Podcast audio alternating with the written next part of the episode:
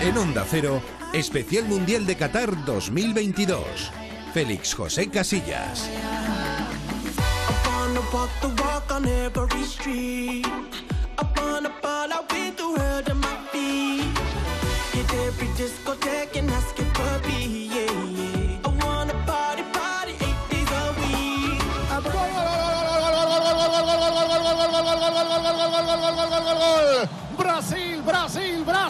Brasil, Brasil, Brasil, Brasil. Vinicius, Vinicius, Vinicius, Vinicius, Vinicius, Vinicius, Vinicius, Vinicius, Vinicius, Vinicius, Vinicius.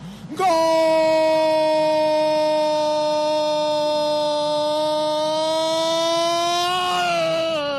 De Brasil, de Brasil, de Brasil. A los siete de juego. En la primera llegada por banda apareció Rafinha para ponerle el sello hispano a la competición y al gol.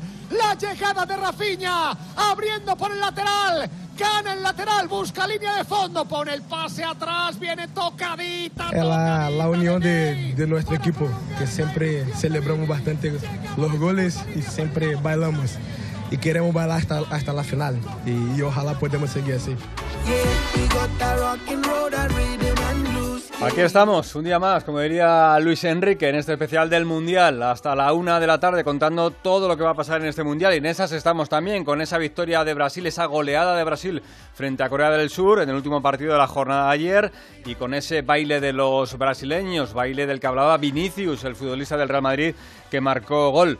Eh, se está hablando de eso. ¿Es una falta de respeto o es algo que tiene que ver con la cultura brasileña? Oscar Conde, ¿qué tal? Muy buena. ¿Qué tal? Muy buenos días. ¿Tú Félix. bailarías un Yo gol así? Bailaría, bailaría. A ver si bailamos. Durante hoy. minuto y medio Sí, hombre, también. igual, igual minuto y medio ya cuando vas 3-0, Con una 4 coreografía que todo tienen que ensayadito, ensayar, todo sí. ensayadito. Bueno, Bueno, bueno, hay. Que, hay que celebrar la vida y hay que celebrar... Nah, es mejor eso, ¿no? Que siempre hay que estar alegres, claro. Bueno, pues está hablando de eso, ¿no? Falta de respeto de los brasileños eh, durante esa celebración a los coreanos o realmente la alegría del gol. Está claro, si hoy España gana su partido frente a Marruecos y llega un gol y hay que bailar, bailamos. Lo vamos a hacer a partir de las 4 de la tarde, a partir de las 2 y media en el Radio Estadio de Onda Cero, toda la previa de este partido que nos puede colocar en los cuartos de final por primera vez desde el año 2010. Aquel año en el que fuimos campeones, ya se nos olvidó lo de Brasil, se nos olvidó lo de Rusia y volvemos a soñar con estar entre los ocho mejores de este mundial, que ya tiene servido los cuartos, un Brasil-Croacia y un Países Bajos-Argentina el próximo viernes y el sábado el Francia-Inglaterra. Queda saber qué dos equipos van a estar.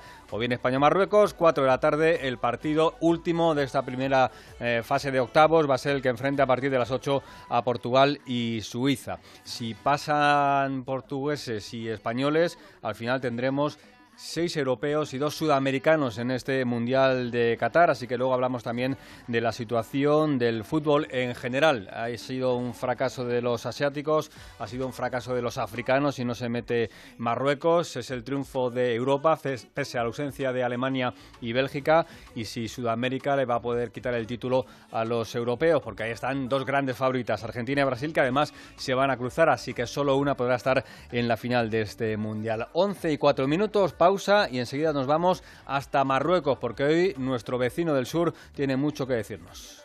En Onda Cero, Campeonato del Mundo de Fútbol Qatar 2022. Este martes, el sueño continúa en Radio Estadio. Desde las dos y media de la tarde, octavos de final del Mundial. España-Marruecos. Todo o nada para el equipo de Luis Enrique contra una de las revelaciones del campeonato. El camino de España hacia una segunda estrella contra el empuje de Marruecos que vuelve a una ronda eliminatoria 36 años después. Este martes desde las dos y media de la tarde, todos con España, en Radio Estadio, con Edu García. Te mereces esta radio. Onda Cero, tu radio. La Copa del Mundo en Onda Cero.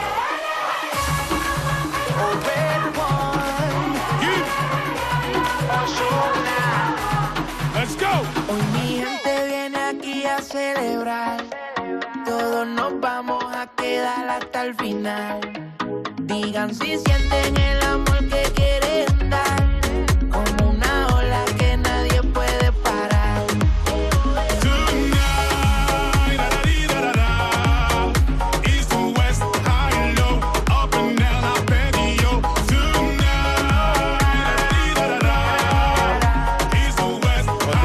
Este especial de Onda Cero, en la página ondacero.es, página web y también en la aplicación de Onda Cero, con este especial mundial que nos lleva hasta la una. Antes de marcharnos hasta Rabat, eh, con nuestro invitado, pues Ojar Conde nos hace un repaso de los titulares hoy de la prensa española, porque estábamos pendientes a ver si había algo muy especial de cara al partido de hoy y sobre todo después de esa tensa rueda de prensa de Luis Enrique en el, día, en el día de ayer. Pero de momento, Oscar, no está la cosa muy, muy caliente, ¿no? Tenemos que enchufar un poquito más, hay que enchufarse un poquito, un poquito más todavía, creo yo, para que nos pongamos calientes con el, con el Mundial, hoy con este partido de octavos ante Marruecos. Mira, los mayores de Marca tiran de referencia musical, una de las canciones que más ha sonado en estos últimos meses para la portada. Dicen, quédate que el Mundial sin ti duele. España busca un sitio entre los ocho mejores, el colapso ante Japón está olvidado y destaca uno de los duelos del partido, Arraf contra Dani Olmo. En la portada del diario AS, jueguen y pasen. La selección se jura fidelidad a su estilo ante Marruecos. España busca la magia perdida. Y en páginas interiores destacan que la roja de Luis Enrique lleva varias pájaras y que los colapsos llegan tras el descanso y ante equipos de segunda línea. Compañeros del mundo deportivo, no va más. La roja recupera su mejor versión. Luis Enrique asegura que será fiel a su estilo. Y destacan también que no hay selección que juegue mejor que la España de Luis Enrique y que no hay rival peor que Marruecos. Así que vamos a ver qué tal nos va. En Sport, la portada es al ataque. Luis Enrique será fiel a su estilo para intentar superar a Marruecos. España se exige los cuartos. El duelo frente a Marruecos inyecta una dosis de obligación para la selección. Todo esto es lo que a la prensa deportiva se refiere. En la prensa general, en La Razón, en portada, Luis Enrique apela al estilo de España para superar a Marruecos. Ya en páginas interiores, la previa del partido dice la España de siempre. El técnico apela a lo bueno y no a los 10 minutos malos ante Japón. Aprender a jugar sin pensar. Y destacan también, respecto a esa rueda de prensa de ayer del seleccionador nacional, que Luis Enrique se queja de las críticas de la prensa. En el mundo, el protagonista es Sergio Busquets, la segunda vida del capitán. Busquets, Calvario en el Barça, paz en la selección. Ante Marruecos se convertirá junto a Ramos y Casillas en el español que más partidos ha jugado en un mundial, con 17. Y respecto al seleccionador y a esa rueda de prensa, dicen en páginas interiores que vuelve Luis Enrique más tenso. Ofreció una versión guerrera, ni maleducada ni brusca, pero sí más tensa en los días atrás. En ABC es el único periódico em, generalista que no lleva nada de este partido en la portada, ya en páginas interiores, en las páginas de deportes, el titular es España pasa el examen del diván, a cuartos o a casa, la selección se juega tras una reflexión profunda por las dudas que abrió Japón. Luis Enrique se pone tenso, dicen también, y hablan de los protagonistas, de Dani Olmo, el inesperado líder del ataque, y de Rafa Kimi, la estrella que salió del mercadillo de Majadahonda, pudo jugar con España, pero eligió el país de sus padres. Y finalmente, en el país, España busca la reacción ante Marruecos desde la fidelidad a su estilo. La España innegociable, dice Luis Enrique, defiende los riesgos de su sistema, dice que mantendrá la idea para lo bueno y para lo malo. Y hablan de terapia grupal para salir del bache. Los internacionales se reunieron para reforzarse aún más como equipo tras la última derrota ante Japón. Pues así se ve este partido aquí en España, en la prensa española. Nos vamos a interesar por cómo se ve el partido desde Marruecos. Marruecos es una selección, leo en datos de Mr. Chip, que ha jugado en sus últimos 50 partidos y que en esos tan solo ha perdido dos, 38 victorias, 10 empates, dos derrotas, una frente a Egipto en la Copa de África del año 22 y luego frente a Estados Unidos en un amistoso hace unos meses. Y contra equipos europeos no pierde Marruecos desde el año 2018 en el Mundial frente a la selección de Portugal. Cinco victorias y tres empates. Escuchamos a su seleccionador, a Regragui, hablando de lo que supone este partido para Marruecos como país y también para el fútbol árabe en general. No, no, al contrario, al contrario, no tenemos nada que perder, vamos a saltar al césped con una mentalidad de ganadores, vamos a ondear la bandera Marruecos lo más alto posible, a defender nuestro país. Y pues sí, en cuanto al mundo árabe, además sí queremos que estén contentos, queremos recibir sus plegarias, su apoyo para que puedan darnos ese empujoncito adicional. Así está, el seleccionador así piensa también gran parte de este equipo de Marruecos. Pues nos vamos hasta Rabat con un buen amigo, eh, compañero además aquí en Onda Cero y que ahora está en la capital de Marruecos. Se llama Karim Motaguakil. Hola Karim, ¿qué tal? ¿Cómo estás? ¿Qué tal usted? ¿Qué tal? Pues todo bien. Todo bien por aquí, eh, un poquito ya nerviosos de cara al partido. Me imagino que allí en, Rabat vosotros también estaréis ya eh, con la mirada puesta en ese partido, ¿no?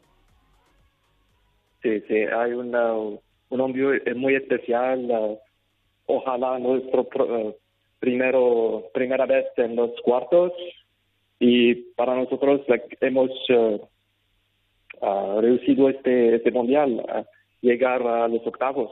Es, uh, era ina, in, inimaginable en este grupo, con Canadá, con Croacia, Bélgica era muy, muy difícil que Marruecos, hablábamos en el, en el mes de abril cuando salía el, el, sorteo, me mandabas un mensaje, me decías, buen grupo para España, y yo te decía, buen grupo para Marruecos, pero hay, hay que verlo. Finalmente estáis en, sí, en octavos de final.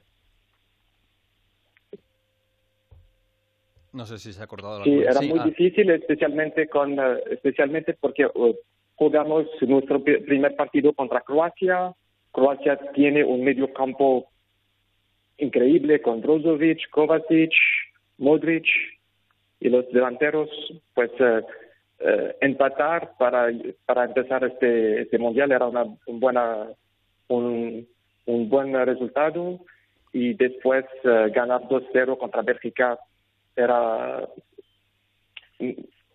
casi un eh, inimaginable. Eh, eh, Karim, ¿se va a parar el, el país? Eh, ¿Se va a detener toda la actividad allí en, en Marruecos? ¿Está toda la gente pendiente del fútbol? Sí, sí. Ah, por ejemplo, en- por la mañana, antes del partido contra, contra Bélgica, por ejemplo, eh, nadie era en, en, los, ah, en las oficinas y todo. like, todo el mundo era en los eh, cafés, los restaurantes para ver el partido. Eso se hace así habitualmente Y, en Marruecos, ¿no? Eh, eh, eh, la gente es mucho de cafés, ¿no? De, de ir a ver el fútbol todos juntos. Sí. Tú, tú vas a ver en un café con tus amigos o con tus compañeros de trabajo en un café y ya está. Um, y, por, y después si ganamos, por ejemplo, después del partido contra Canadá, ah, todos marroquíes eran en las, en las ciudades de Rabat, Casablanca, Marrakech para celebrar ah, toda, toda la noche. Y también se está mm, viendo en, en zonas con, con muchos seguidores. Eh, los, los chicos, los, los escolares, los que van a la escuela, eh, ¿también están muy pendientes o esa actividad se mantiene? No, no ha pasado como en otros lugares sí, que se ha sí. dado día de fiesta, ¿no? Sí, eh, por ejemplo, en la universidad donde trabajo, eh, los partidos son, diputados en las eh, en las clases eh, y ya sabes, es, es casi imposible dar una clase ahora porque tenemos los, eh, los partidos y especialmente con los partidos de Marruecos eh, es, eh, es imposible dar una clase. ¿Y cómo, cómo se ve este partido en, allí en tú que, que eres muy futbolero, que te gusta mucho el fútbol, que te gusta mucho el fútbol internacional? eh, mm, ¿Cómo ves el, el duelo? ¿Crees que Marruecos tiene muchas opciones o ves a España favorita? Ah, creo que es un partido, los dos, los dos equipos son iguales, porque este mundial es, ah, es increíble. Vimos ah, Saudi, ah, Saudi Arabia eh, ganar contra Argentina, por ejemplo. Es, eh, es, es muy difícil hacer un pronóstico. Y, por ejemplo, Japón ganó contra España y entonces, no sé, se puede ver una, una, se puede ver otra sorpresa pero creo que España tiene un poquito más de experiencia eh, y puede ganar. Y eh, si gana Marruecos, ¿qué vas a hacer? Eh, ¿va- va- ¿Vas a hacer algo especial? Si Marruecos, eh, voy a celebrar con mis compañeros de trabajo y ya está. Y a y voy celebrar en cualquier cosa. Si España gana, voy a celebrar. Si España gana, si Marruecos gana, voy a celebrar. Mm, Eso te iba a preguntar. eh, si gana España, ¿con quién vas el resto del Mundial?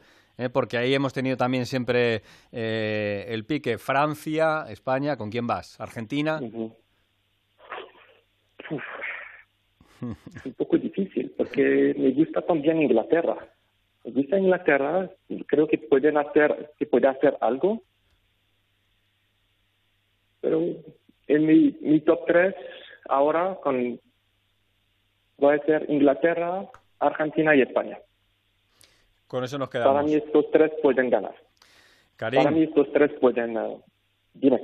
Pues nada, que, te lo agradezco, te agradezco esta, esta llamada, que nos cuentes cómo está Rabat hasta ahora, cómo está Marruecos y que sigas dando clase con el Muay Thai y sigues, ¿no? Eh, sigo con el Muay Thai y un poquito más de MMA ahora. Y el país, desde, la, desde el inicio del Mundial, el país está en eh, modo de celebración, especialmente después de nuestra victoria contra, de las dos victorias contra Canadá y Bélgica. La, la noche, por ejemplo, después de la victoria contra Canadá, todo el país era en modo de celebración. hemos ganado el Mundial ahora mismo. Me quedo con ese titular. Gracias, Karim. Es, es, casi el mismo, es casi el mismo sentimiento. Un abrazo muy grande. Un abrazo y mucha eh, y mucha suerte a España.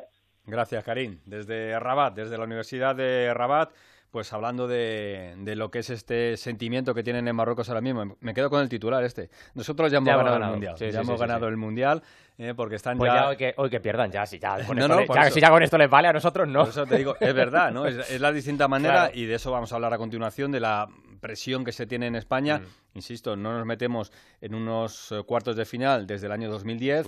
Es verdad que seguimos entre comillas, viviendo de aquella estrella que conseguimos en Sudáfrica, pero el tiempo va pasando y ya son 12 años. Y Marruecos no está en esta ronda desde el año 86, con lo cual ellos ahora mismo pues se dan pues ya, se puede decir satisfechos, pero es verdad que van a querer más. Pues nada, 11 y 17 minutos, nos vamos con España.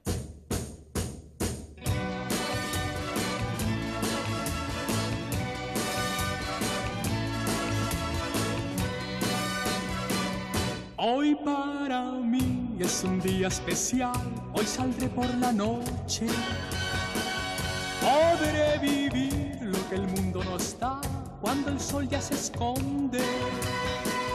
Podré cantar una dulce canción es verdad que el partido es a las 4 de la tarde, ¿eh? que vamos a estar desde las 2 y media en el Radio Estadio contando todo lo que tiene que ver con este partido, toda la previa y luego ya todo lo que ocurra durante y después del partido. Pero como en Qatar a las 4 nuestras, son las 6 y ya es de noche desde hace tiempo. si ganamos podemos hacer que sea una gran noche. Que sea una, una gran noche. Luego mirando también lo que hagan Portugal y Suiza, porque si estamos eh, clasificados, nuestro rival en cuartos de final va a salir de ese partido que se va a disputar a partir de las 8 de la tarde. Bueno, como Luis Enrique habla y habla tanto, y cuando habla pues se genera esa tensión en rueda de prensa o genera ese buen rollo que quiere vender en su cuenta de, de Twitch, pues hemos decidido empezar por Pedri.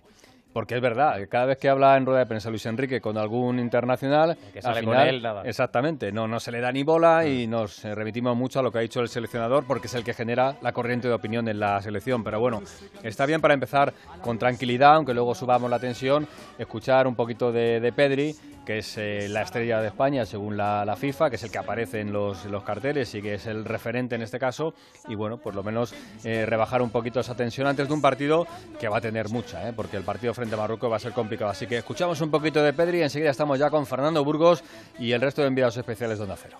Está claro, ahora llegamos a, a una fase que, que si tenemos esos 10 minutos de desconexión, pues nos vamos para casa, es lo más normal que, te pase si desconectas 10 minutos en un campeonato así y, bueno, sabemos que, tenemos que mejorar eso, eh, lo, vamos a trabajar, lo vamos a mejorar y, que no, nos puede pasar porque si no eh, estamos fuera. Sabemos que, se puede dar, es una cosa que, Marruecos seguro habrá visto el partido nuestro y, nos habrá estudiado los movimientos que hacemos y vamos, claro que a cambiar cosas, siempre tenemos cosas que, mejorar y bueno, creo que que vamos a hacer un, gran partido, estamos preparados con muchísimas ganas y, y sobre todo pues con mucha ambición de, querer cambiar eh, la, la, felicidad, el duro palo que, tenemos, lo queremos cambiar por, por auténtica felicidad y sobre todo darle a la afición lo, lo que se merece. Bueno, pues todo muy futbolero, lo de Pedri, ¿eh? mucho de fútbol, vamos a hablar de fútbol ahora y luego ya hablaremos del resto de, de cuestiones como al igual que Enrique Cerezo, el presidente del Atlético de Madrid, deja siempre su mensajito el día antes de los partidos, Luis Enrique también va dejando su mensajito. Nos lo va a contar Fernando Burgos. Hola Fernando, ¿qué tal? Muy buenas. Muy buenas tardes. Aquí ya las 13 horas y 19 minutos. Estamos en el interior de este Education City Stadium, en la ciudad de Rayán. A ver cómo os digo, Rayán es como Majadahonda. Venga. Digo, sí, sí. digo, a ver, pues se haría un mundial en Madrid en ocho escenarios, pues uno de los estadios estaría en Majadahonda. El más lejano, como es Albaid, pues estaría en Collado Villalba.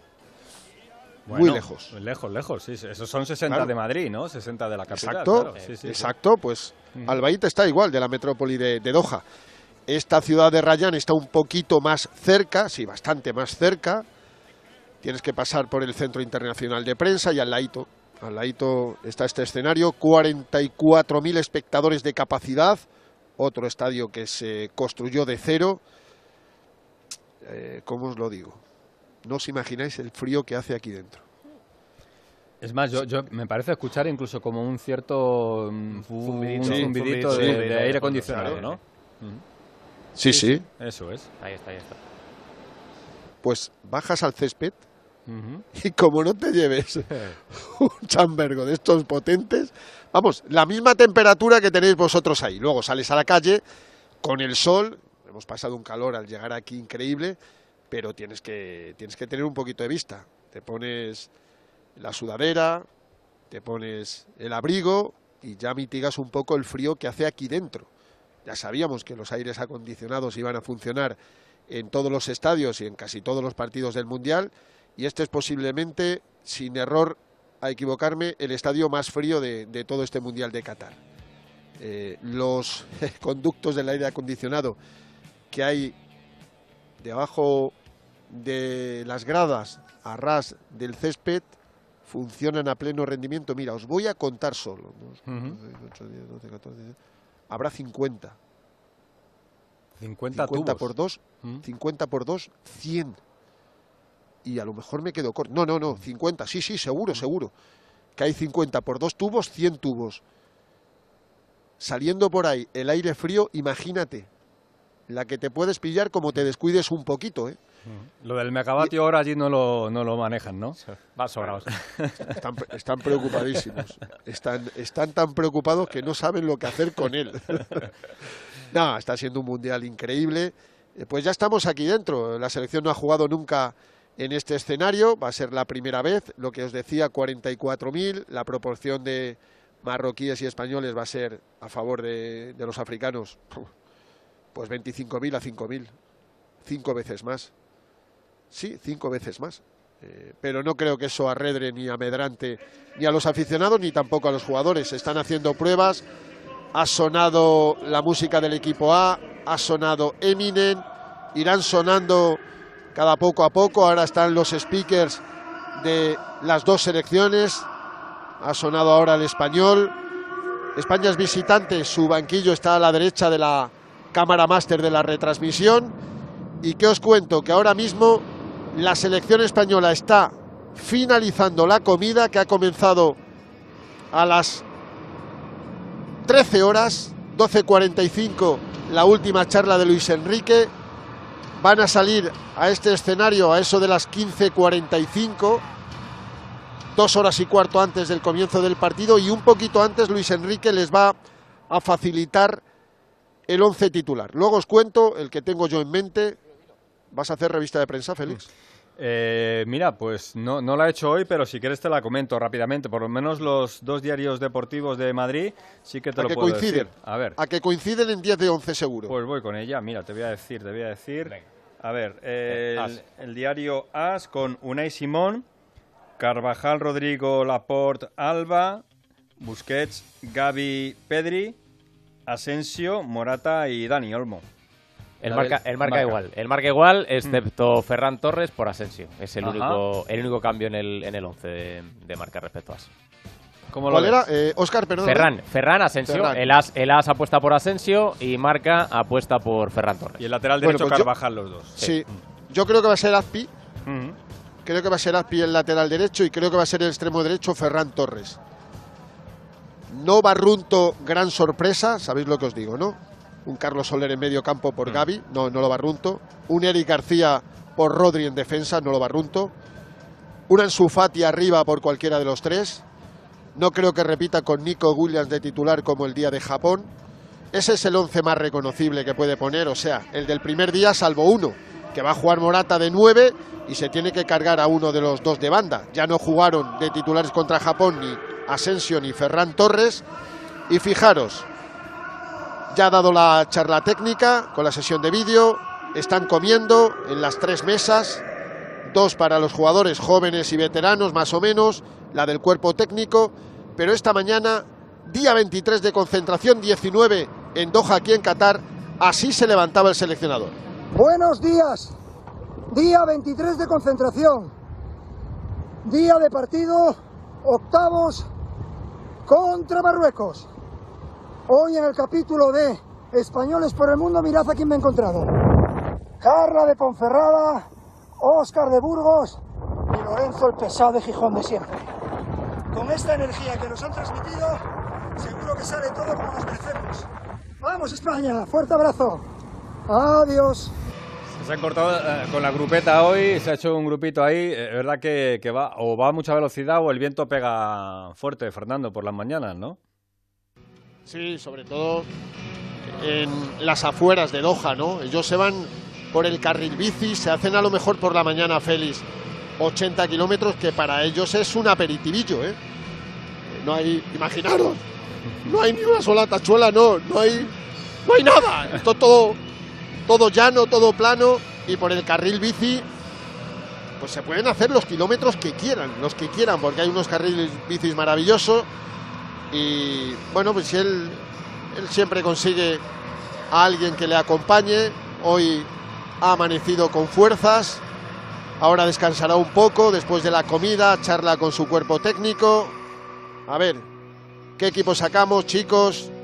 Rafael, Aitor, Joaquín, Lorenzo. Y al final el que decide evidentemente es Luis Enrique.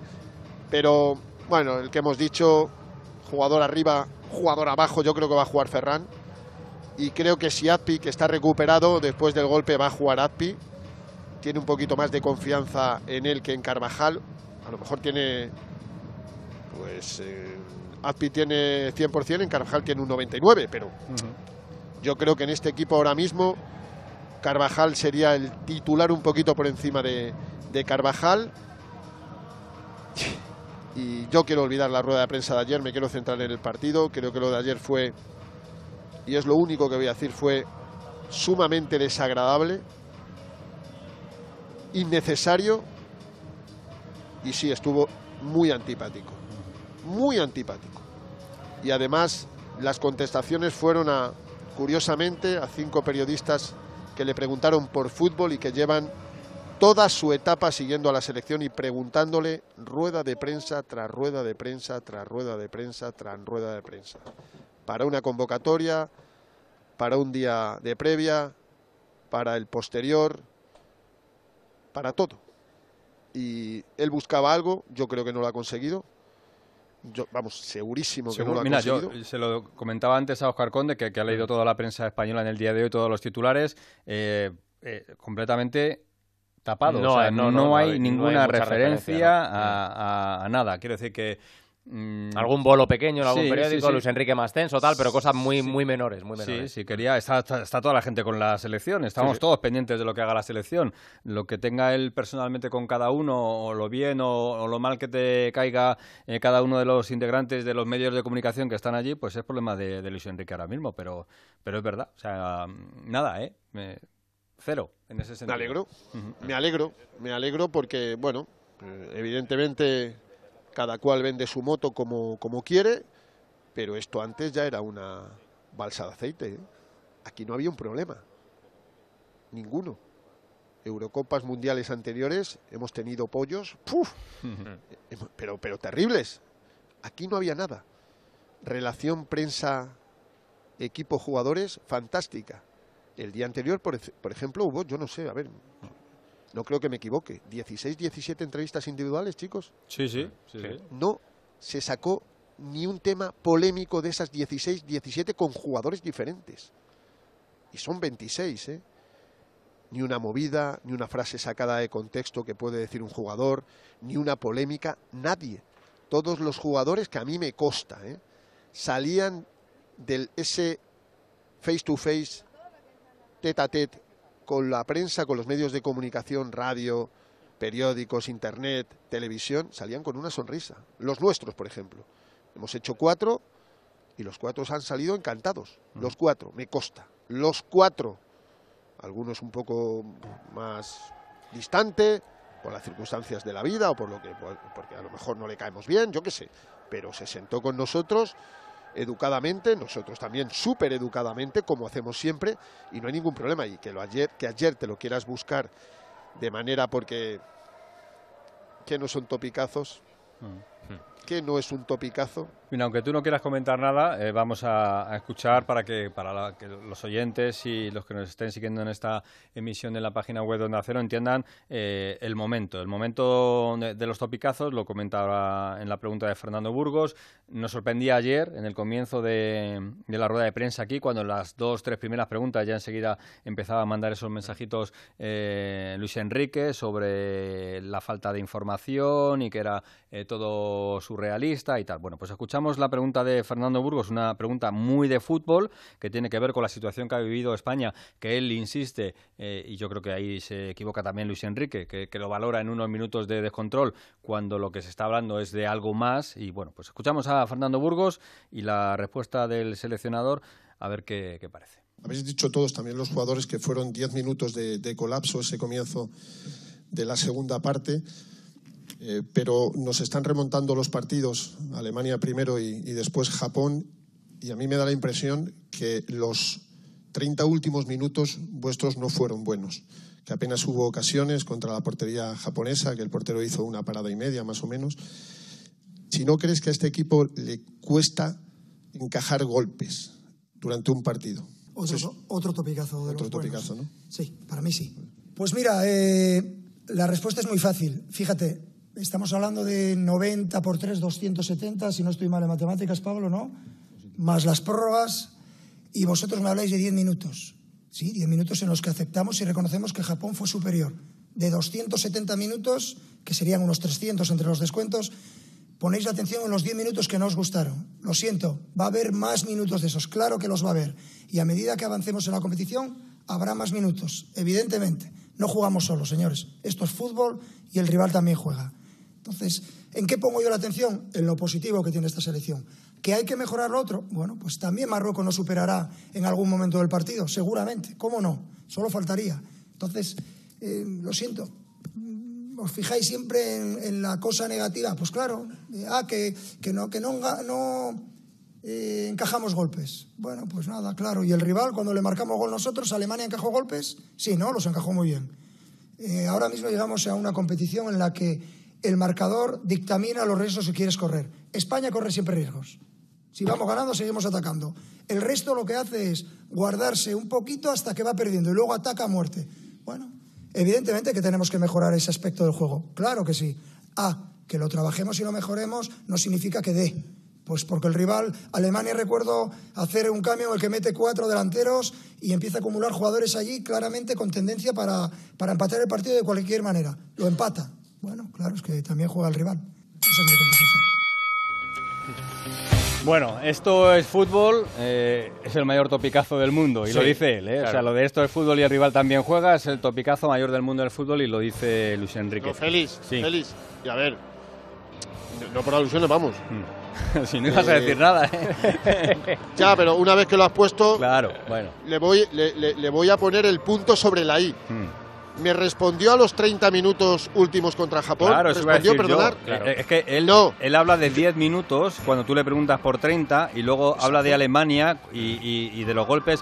Claro que Alemania reacciona contra España. Y Japón. Y Japón, claro, Pero España no reacciona, exactamente. Exacto. Parece que, solo se le puede preguntar por lo bueno. O sea, solo se puede preguntar por el 7-0 de Costa Rica, pero no por lo termino con que hablar de todo. Y termino con mi argumento ya, Fernando. O sea, no, no, fueron los 10 minutos contra Japón ni los 30 minutos contra Japón. Es que contra Alemania también fuiste muchos minutos inferior y, él ahí no, no cree que fuese minuto. Eh, él, cree que solo el ratito se contra Japón. Sin embargo, contra Alemania estuvimos un ratito que vamos, que nos estaban dando un meneo. Hmm. Hasta ahí lo mío, Burgos.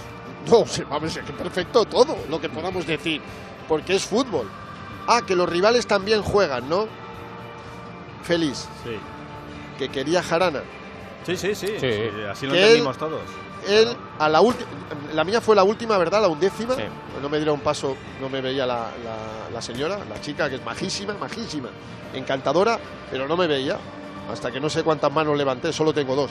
Pero creo que Morenati, el de las, también levantó la mano y, alguno más para decirle, dásela a este porque está aquí también. Eh, es que a mí no me, no me escuchó. Él no me quería escuchar. No me quería escuchar, te lo digo en serio. Él iba a, a por el topicazo. Le voy a dar a este lo del topicazo. Y luego tú dices, no, es que Japón reacciona y Alemania reacciona y los que no, no reaccionamos somos nosotros. Ni contra Alemania ni contra Japón. Porque los peores minutos de España son cuando nos empata Alemania y cuando nos remonta Japón.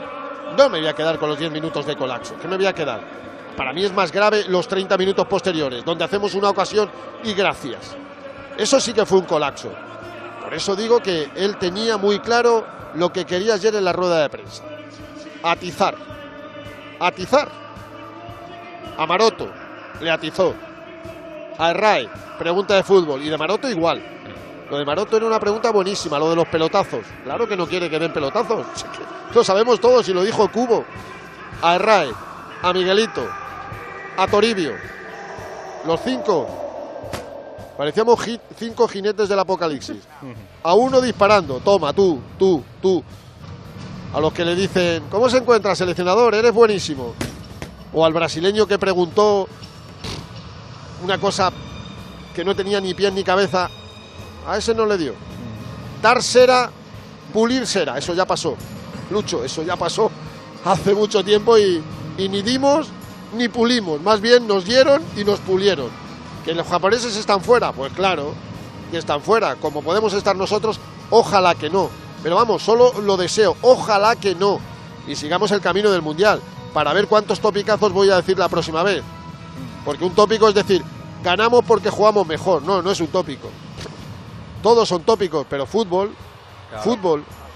Eso lo dijo él ayer también. Si eh, jugamos mejor que el rival, lo normal es que ganemos. ganemos. O sea, si es que son cosas tan, tan habituales que, que bueno.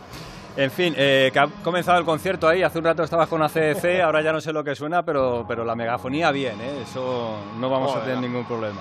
La megafonía, sí, aquí suena de todo tipo. Pues el equipo A, CDC, eh, sonó Eminem y ahora y ahora esto es la, la orquesta platería. Yo qué sé lo que es esto, pues. Bueno, esto pues- es esto es alucinante. Por cierto, césped en buenas condiciones. Algunos ya están notando el paso de los partidos. El césped está muy bien de este Education City. Y ya las horas pasan y cada vez queda menos para ese partido de octavos contra Marruecos. Ya nos enfrentamos a ellos, ¿te acuerdas? Sí, sí, me acuerdo, sí. En el. Mundial. Sí, nada, aquello fue, aquello fue terrible. Aquel día en, en eh, Kaliningrado.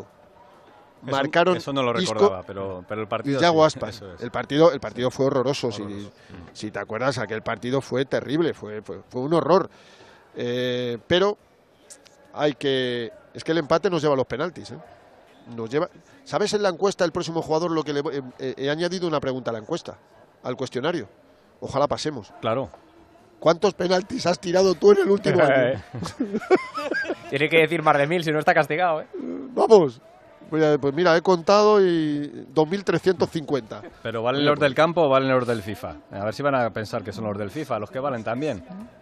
Vete a saber, vete a saber lo que va. Yo, yo no tengo ni idea, yo no quiero llegar a los penaltis. No, no, no, no, no, no, yo no quiero llegar a los penaltis porque pff, es que no, no mi, mi corazón sufre con estas cosas, el mío y el de todos los españoles. ¿Qué Bueno. te voy a decir a ti o qué voy a decir a vosotros? Como estáis ahí en el estadio, luego ya en la parte final, si eso, volvemos ¿eh? y nos contáis alguna cosita más de la que pase. eh, así que voy, voy avanzando. Eh, son las 11 y 39 en España. Tenéis unas horitas allí para, para dar una vuelta y para conocer bien el Education City. ¿eh? Así que. Sí. Ya lo hemos conocido un poco, hemos estado abajo preparando zona mixta, flash interview, pist report. eh, pero bueno, eh, a ver, no se espera a su majestad, ¿eh? Ajá. De momento Casa Real no ha confirmado absolutamente nada. No se espera su casa. Ya sabes el cachondeo que hay en torno a, a Gaby. Le llaman en el vestuario. ¿Sabéis cómo le llaman? Gaby Rey. ¿es? No, el No, principito. Ah, el principito. El principito. He escuchado informaciones y he leído que dicen que la Casa Real está encantada con, ese, con, ese, con esas informaciones, hombre, a lo mejor es la infanta más que la Casa Real, ¿no? La que puede estar encantada. Pero vamos, me encantaría, tío. Me encantaría, os digo en serio. Me encantaría. Y a un deportista con Iñaki Urdangarín, o sea que, oye. Bueno, eh, sí, sí. ¿Quién sí. sabe? Eh, eh, No, no El mientes a amor, la aparece, el amor aparece donde menos se espera. Sí, sí, y cuando no te das cuenta, ¿no? Exactamente. ¡Guau! Bueno, qué bonito sería eso. madre Va- mía. vamos adelantando cosillas. Gracias, eh, Burgos. Gracias a Espínola, que le escuchamos siempre ahí de fondo, eh, que, que parece la- el Pepito Grillo de, de Es, Es, es, Bueno, pues entonces. Hasta luego, es- luego, hasta luego. nos encontramos un poquito más tarde. Venga, Chao. Gracias. eh, esa primera comunicación, amplia comunicación con el Education City. La verdad es que esto de ser enviado especial a veces provoca cosas como estas, que tenga Claro. que estar durante muchas horas antes del comienzo del partido para que todo funcione. Lleva muchos minutos también escuchando ya a Alfredo Martínez, pero bueno, también le metemos dentro de, de, ese, de, esa información y de, de ese rollo que rodea este partido, porque nos va a hablar de Marruecos, eh, de la selección marroquí, que ya hemos venido contando que es una muy buena selección. No sé por dónde anda ahora Alfredo Martínez. Hola Alfredo, ¿qué tal? ¿Qué tal? Muy buenos días. Pues nada, esperando para marcharnos ya hacia el estadio para tener un buen sonido de cara al, al programa y ahora nos marchamos hacia el Education City. No estamos Suena un motor aquí. por ahí, o sea que estás a punto de subirte Sí. o subido en un Sí, coche. le, le voy a decir, le voy a decir que apague el. No, no, el no, motor no, a- no, no molesta, no molesta, no molesta. a Bablu para, para que no suene el. eh, Lo que pasa es que lo tiene siempre encendido Por el aire, porque por el aire acondicionado. Claro, claro. Es, es una obsesión la de la del aire acondicionado, la del frío aquí. Pero bueno, ahora, ahora marchamos hacia el Education City, donde, como te decía Fernando, hay mayoría, pero abrumadora de marroquíes. Incluso habrá muchos de ellos que no consigan entrada, porque aquí en eh, Doha hoy hay más de 40.000. Dicen que 25.000 consiguieron entradas por las 5.000 de aficionados españoles. Y hay que destacar además que ayer la Jada marroquí regaló algunas entradas para algunos de los aficionados. Corrió la voz que iban a regalar 5.000. Al final fueron apenas unas decenas, pero hubo unas colas, in- unas colas importantes y tuvo que tomar medidas de seguridad la policía, porque, como os digo, es el único equipo árabe que continúa. Y yo creo que la gente de por aquí va a estar muy a favor de la selección de los Leones del Atlas contra, contra España en algo también cultural, además de deportivo, ¿no? Eh, nos contabas ayer en el Radio Estadio, lo hacía también Alberto Pereiro, la situación del equipo marroquí. Dos de las estrellas que estaban tocadas, en principio, están todos a disposición del seleccionador, ¿no? Así que Marruecos también con sus mejores galas, ¿no? Bueno, quiero pensar que sí, pero ayer estuvimos en el entrenamiento en el estadio del Al Duhalil y, la verdad es que Marraui no participó en el entrenamiento. Eran 25 jugadores, incluso algunos me dijeron que estaban tocados, entre ellos dos titulares, Unahi y Amrabat, pero yo creo que van a jugar todos porque, porque es un partido de los octavos de final y evidentemente eh, echarán el resto y forzarán al máximo. Marraui sería el que más entre algodones está por parte del conjunto marroquí, pero lo normal es que pongan este once titular. Yassin Bono en la puerta, con eh, Arraf Hakimi en la derecha, Marraui en la izquierda, Ager y Saiz como centrales, Unahi, Amrabat y Sabiri. Y en la punta de ataque, quizás, fijaros qué bien suenan estos nombres, Ziyech, jugador del Chelsea, Ennesiri, que ahora está en el Sevilla, que ha mil- militado en eh, el Málaga y en el Leganés, y Bufal, jugador del Angers, parisino, que también tiene una amplia experiencia, 29 años, y que militará en el fútbol francés y británico en, en su carrera profesional. Yo creo que suena bastante bien, me da la sensación de que es la mejor generación del fútbol marroquí. Son eh, con Walid Regragui como entrenador y hace 36 años que no jugaban unos octavos de final de un mundial, o sea que están ilusionadísimos, es poco, ¿eh? Eh, Vamos a escuchar a Munir, portero que no va a ser hoy titular. Bono es el portero del, del Sevilla, el titular. Eh, Munir jugó, por ejemplo, en el Numancia y nos hablaba también Munir en rueda de prensa de ese sentimiento que ya hemos escuchado anteriormente al seleccionador de lo que se está viviendo en Marruecos con esta eliminatoria frente a España. Al final el poder hacer feliz a, a tanta gente, para nosotros yo creo que, que es súper importante, ¿no? Yo creo que en la vida no hay nada mejor que, que poder devolverle todo el cariño que nos han dado, todo el apoyo que nos dan siempre y bueno, dar el máximo, nos vamos a matar en el campo, vamos a, a dejarlo todo para, para conseguirlo, para seguir haciendo historia con este grupo que, que se lo merece. Bueno, pues ha nombrado Alfredo jugadores del Sevilla, jugadores del Bayern Múnich, jugadores del PSG, jugadores mm, eh, que han tenido pasado en el Ajax y que ahora están en el Chelsea, así que estamos hablando de una selección que para el público en general nos llama mucho la atención, pero son todos futbolistas de mucho nivel. Creo que te has puesto en marcha, Alfredo, ahora mismo. Eh, escucho al sí, sí, coche. camino, Ya camino estáis del ahí, ¿no? Sí. City. Eh, aquí de momento la temperatura es mejor que la que contaba Fernando, pero es verdad que estos días ha bajado un poco la temperatura ambiental. Eh, yo creo que la semana que viene incluso también será un poquito más baja. Será su invierno puro, pero claro, su invierno puro son 20 de mínima y 25, 26 de máxima, que siguen siendo temperaturas absolutamente impropias de, España y, de, aquellos lares. Pero sí, está un poco más, más fresco. Ya empieza a haber más tráfico, más acumulaciones en los estadios, porque claro, todo se va concentrando. Y además el Education City es un estadio pequeñito, ¿no? Yo creo que de los, de los cinco o seis que había más grandes es de los más pequeños para esta eliminatoria de cuartos, porque no en, de octavos, perdón, porque no en vano a España no se esperaba que fuera como segunda, le iba a tocar por otra parte del, del cuadro, ¿no? ¿Y, qué ves ahora mismo, por ejemplo, por la ventanilla? Cuéntanos, ¿qué estás viendo? Pues mira, estamos saliendo... Estamos saliendo de la perla, efectivamente, que es, como una especie de, de, península que está en una, en una parte central de, en la parte norte de, Qatar y, donde bueno se ven como esas especies de palmeras que se han ganado al mar. Hay edificios muy altos, algunos de ellos dicen que están vacíos, o sea que sigue siendo atrezo puro y, bueno, pues hay mucha palmera en las... Eh, en los, las avenidas son muy largas, es decir, de aquí al estadio a lo mejor tenemos 12, 13 kilómetros, todos son avenidas muy largas, eh, carreteras que no son autopistas pero como si lo fueran, hay bastante tráfico y, a los lados, a ambos lados hay palmeras, hay vegetación porque ellos se procuran hacer mucha vegetación y, bueno, pues mucho... mucho y mira, ahora estoy viendo un balón porque hay también muchos eh, simbología del Mundial que han venido poniendo en los, en los últimos tiempos. ¿Eso qué es? ¿Verano azul? Verano azul. Es que David Fernández, nuestro técnico hoy, está muy, muy inspirado. Ha puesto ante Rocky para, para hablar del asunto Fernando Burgos con Luis Enrique. Nos ha puesto también algún tirito de, de que ponga luego que ponga venido bien a Luis, Enrique con la bici esta también. Que ponga luego desafío total, ¿no? Sobre el partido. Mira, pues te voy a poner otra cosa. Te voy a poner otra cosa que te va a gustar. Te voy a poner esto. a ver, a ver, a ver qué te parece esto. A ver, venga.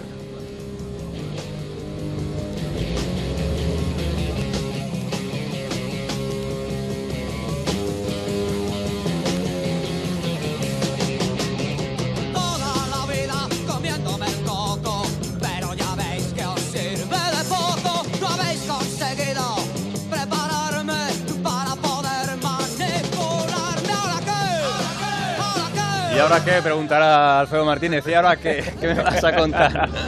Bueno, esto, eh, Alfredo, son la Polla Records. Eh, es un grupo punk, eh, es un grupo punk español, exactamente.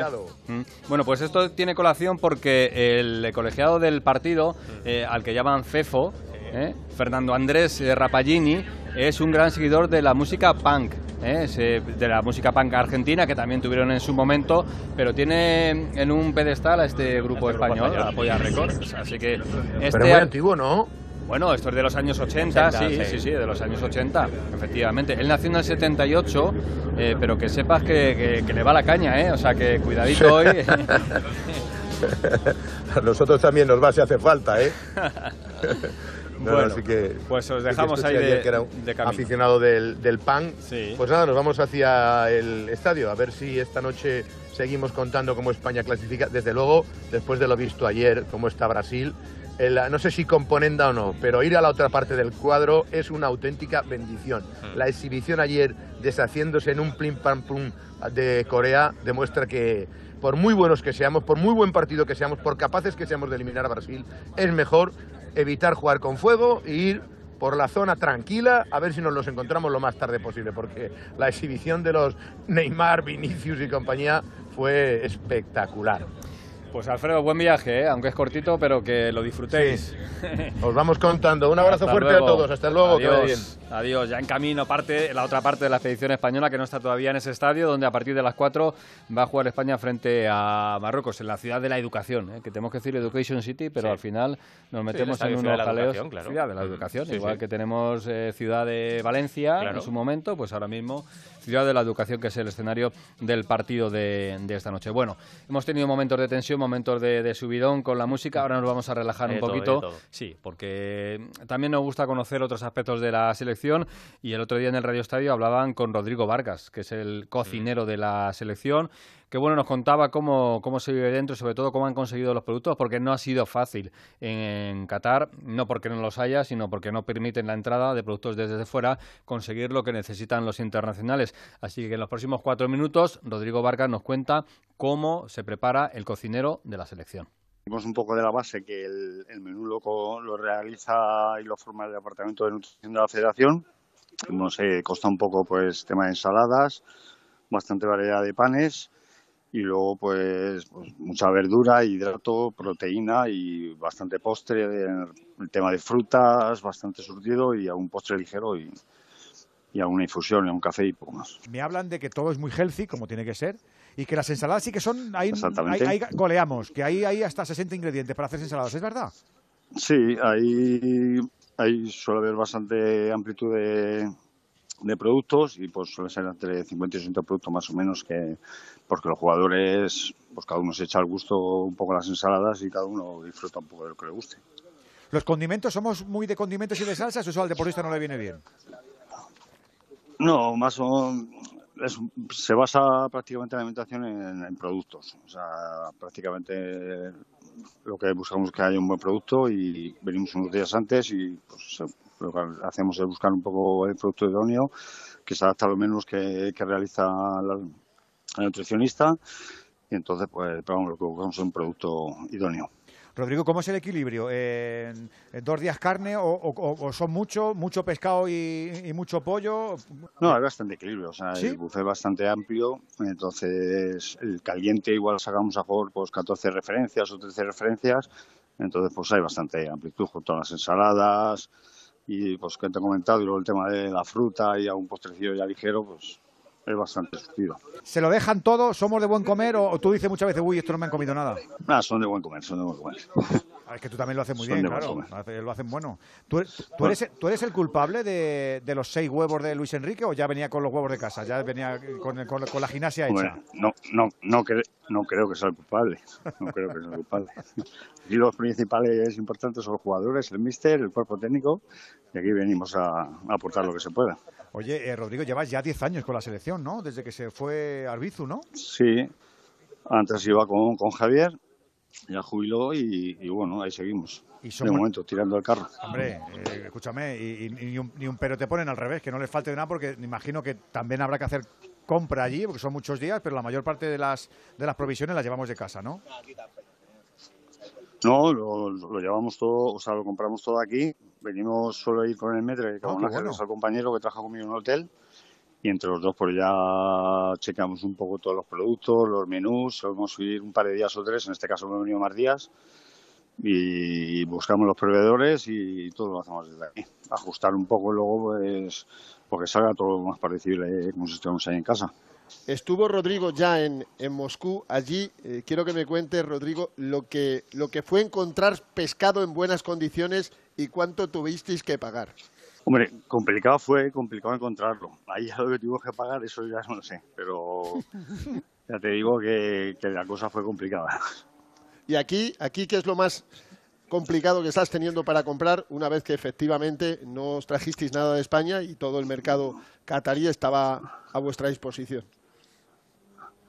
Bueno, aquí eh, pues hemos intentado buscar un poco el producto más idóneo, pero vamos, tampoco ha sido muy fácil. Ha habido un poco que, que trabajar un poco durillo hasta que más o menos hemos adaptado un poco todo. Rodri, ¿la compra del miércoles la, la tienes hecha? Mm, bueno, más o menos, pero sí. Bien, ese es el La espíritu. hecha. Sí, sí, el, el espíritu tiene que partir del cocinero, o sea que empezamos La bien. tengo hecha ya hasta, hasta, dentro, de, hasta dentro de 15 días, ¿no? Toma, Hasta el Sí, día- señor. toma, Sí, señor. O Sí, sea que hay señor. provisiones hasta el 17 de... Sí, señor. Claro. Todas sus voces gritando, me tracé un buen plan y quedé con amigos para ir al mundial para verlos ganar, darle fuerza a mi equipo para que no deje nunca de luchar. Y sube el ambiente si todos se enganchan cantando conforme miles de gargantas que unen los timbres de todas sus voces gritando a sangrar.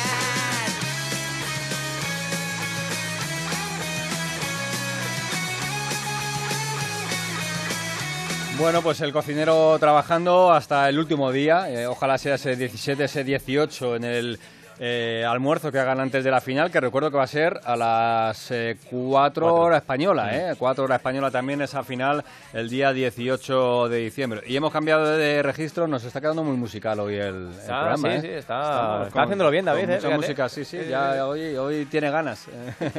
hoy Sí, tiene ganas David de Fernández. Eh, y este Rodríguez, eh, que está ahí, que es la que mueve, Ah, sin este mueve esto la, no esto la cabecita al ritmo de la, de la música. Yo no, no conocía esta canción y tenía mucha idea de lo, Sí, que, tampoco. Lo, que, lo que es esto. A lo mejor uno de los jóvenes de la Ah, redacción que- de deportes de, eso, de Onda Cero, de las emisoras de Onda Cero, que es Victorio de Aro, nos puede contar alguna, casi- alguna cosilla. Desde Murcia, Victorio, ¿qué tal? Muy buenas. Hola, ¿qué tal? No me puedo creer que no conozcáis esta canción, ¿eh? Pues créetelo, ya Sí, te lo sí, digo sí. yo. ¿eh? No, no, no es posible. Yo, yo recuerdo, fíjate, salir a la calle en mitad del, del Mundial dol- 2010 con la gente, los altavoces por las calles, cantando, bailando. Eh, Estábamos a tope. Es que, O sea, vives en Murcia, es que ¿no? Has esto, dicho. Esto es Murcia, claro. Sí, que en Murcia, bueno, pero eh, eh, este grupo creo que es madrileño, ¿eh? Ah, O sea, sí. que- es- sí, sí, esto, además salía en las televisiones. O sea, que, que esto no es ninguna, ninguna cosa rara. No, lo hemos borrado. Yo, Sí, por lo menos. hay es hay cosas de que verdad, preferimos olvidar, De verdad que, que no tenía ni idea, ni idea. Señor Trepador, me, me- me cuentan por aquí. Bueno, pues nada. ¿Y, y por qué traes este recuerdo a, a la antena? Eh, eh, mira, yo he empezado el día a las seis y media de la mañana pensando que nos iban a caer hoy cinco, pero me pones esta canción y me motivo y yo creo que hoy vamos a, vamos a pasar indudablemente con esta canción y recordando eh, para mí un momento histórico en, en España, que es esa semifinal en el Mundial del año 2010 en Sudáfrica. Con un contexto, Félix, seguramente raro un poco, ¿no? En Sudáfrica, con las bubucelas, es, es Ujú, cierto ujú. que... Eso sí que lo recuerdo. Sí, sí. Ese sonido sí, ¿verdad? Ese no Sí, se olvida. Ese no.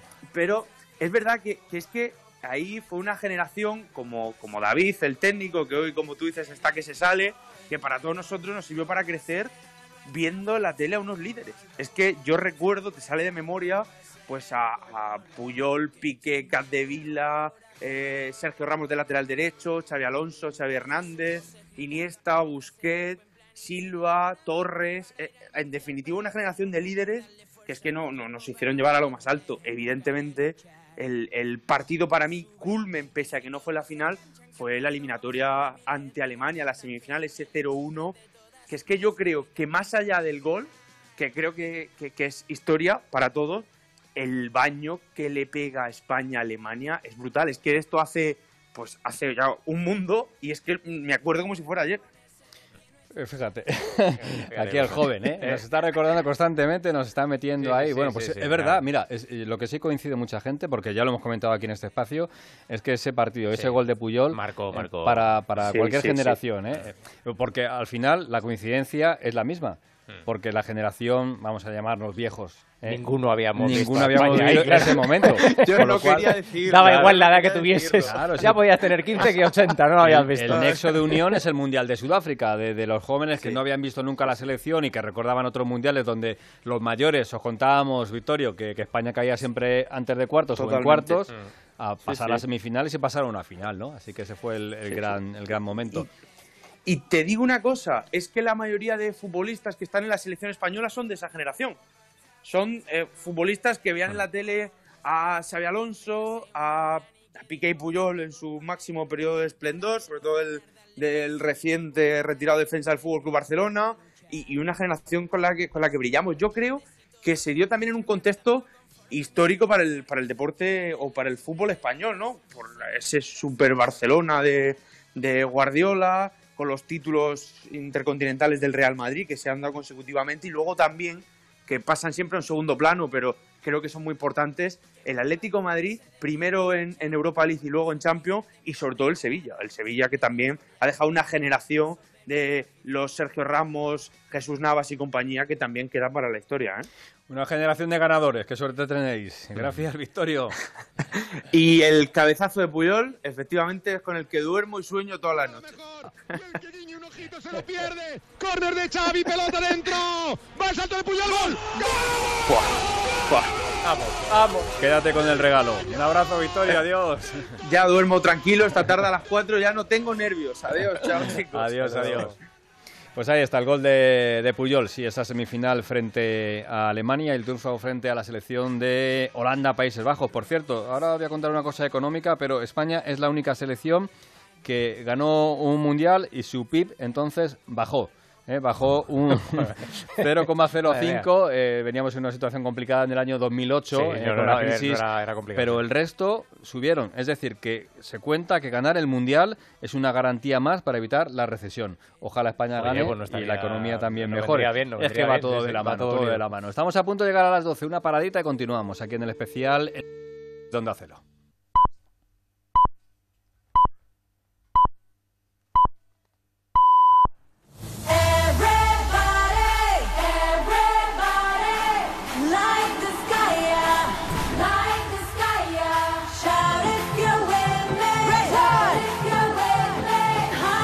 En Onda Cero, Especial Mundial de Qatar 2022. Félix José Casillas.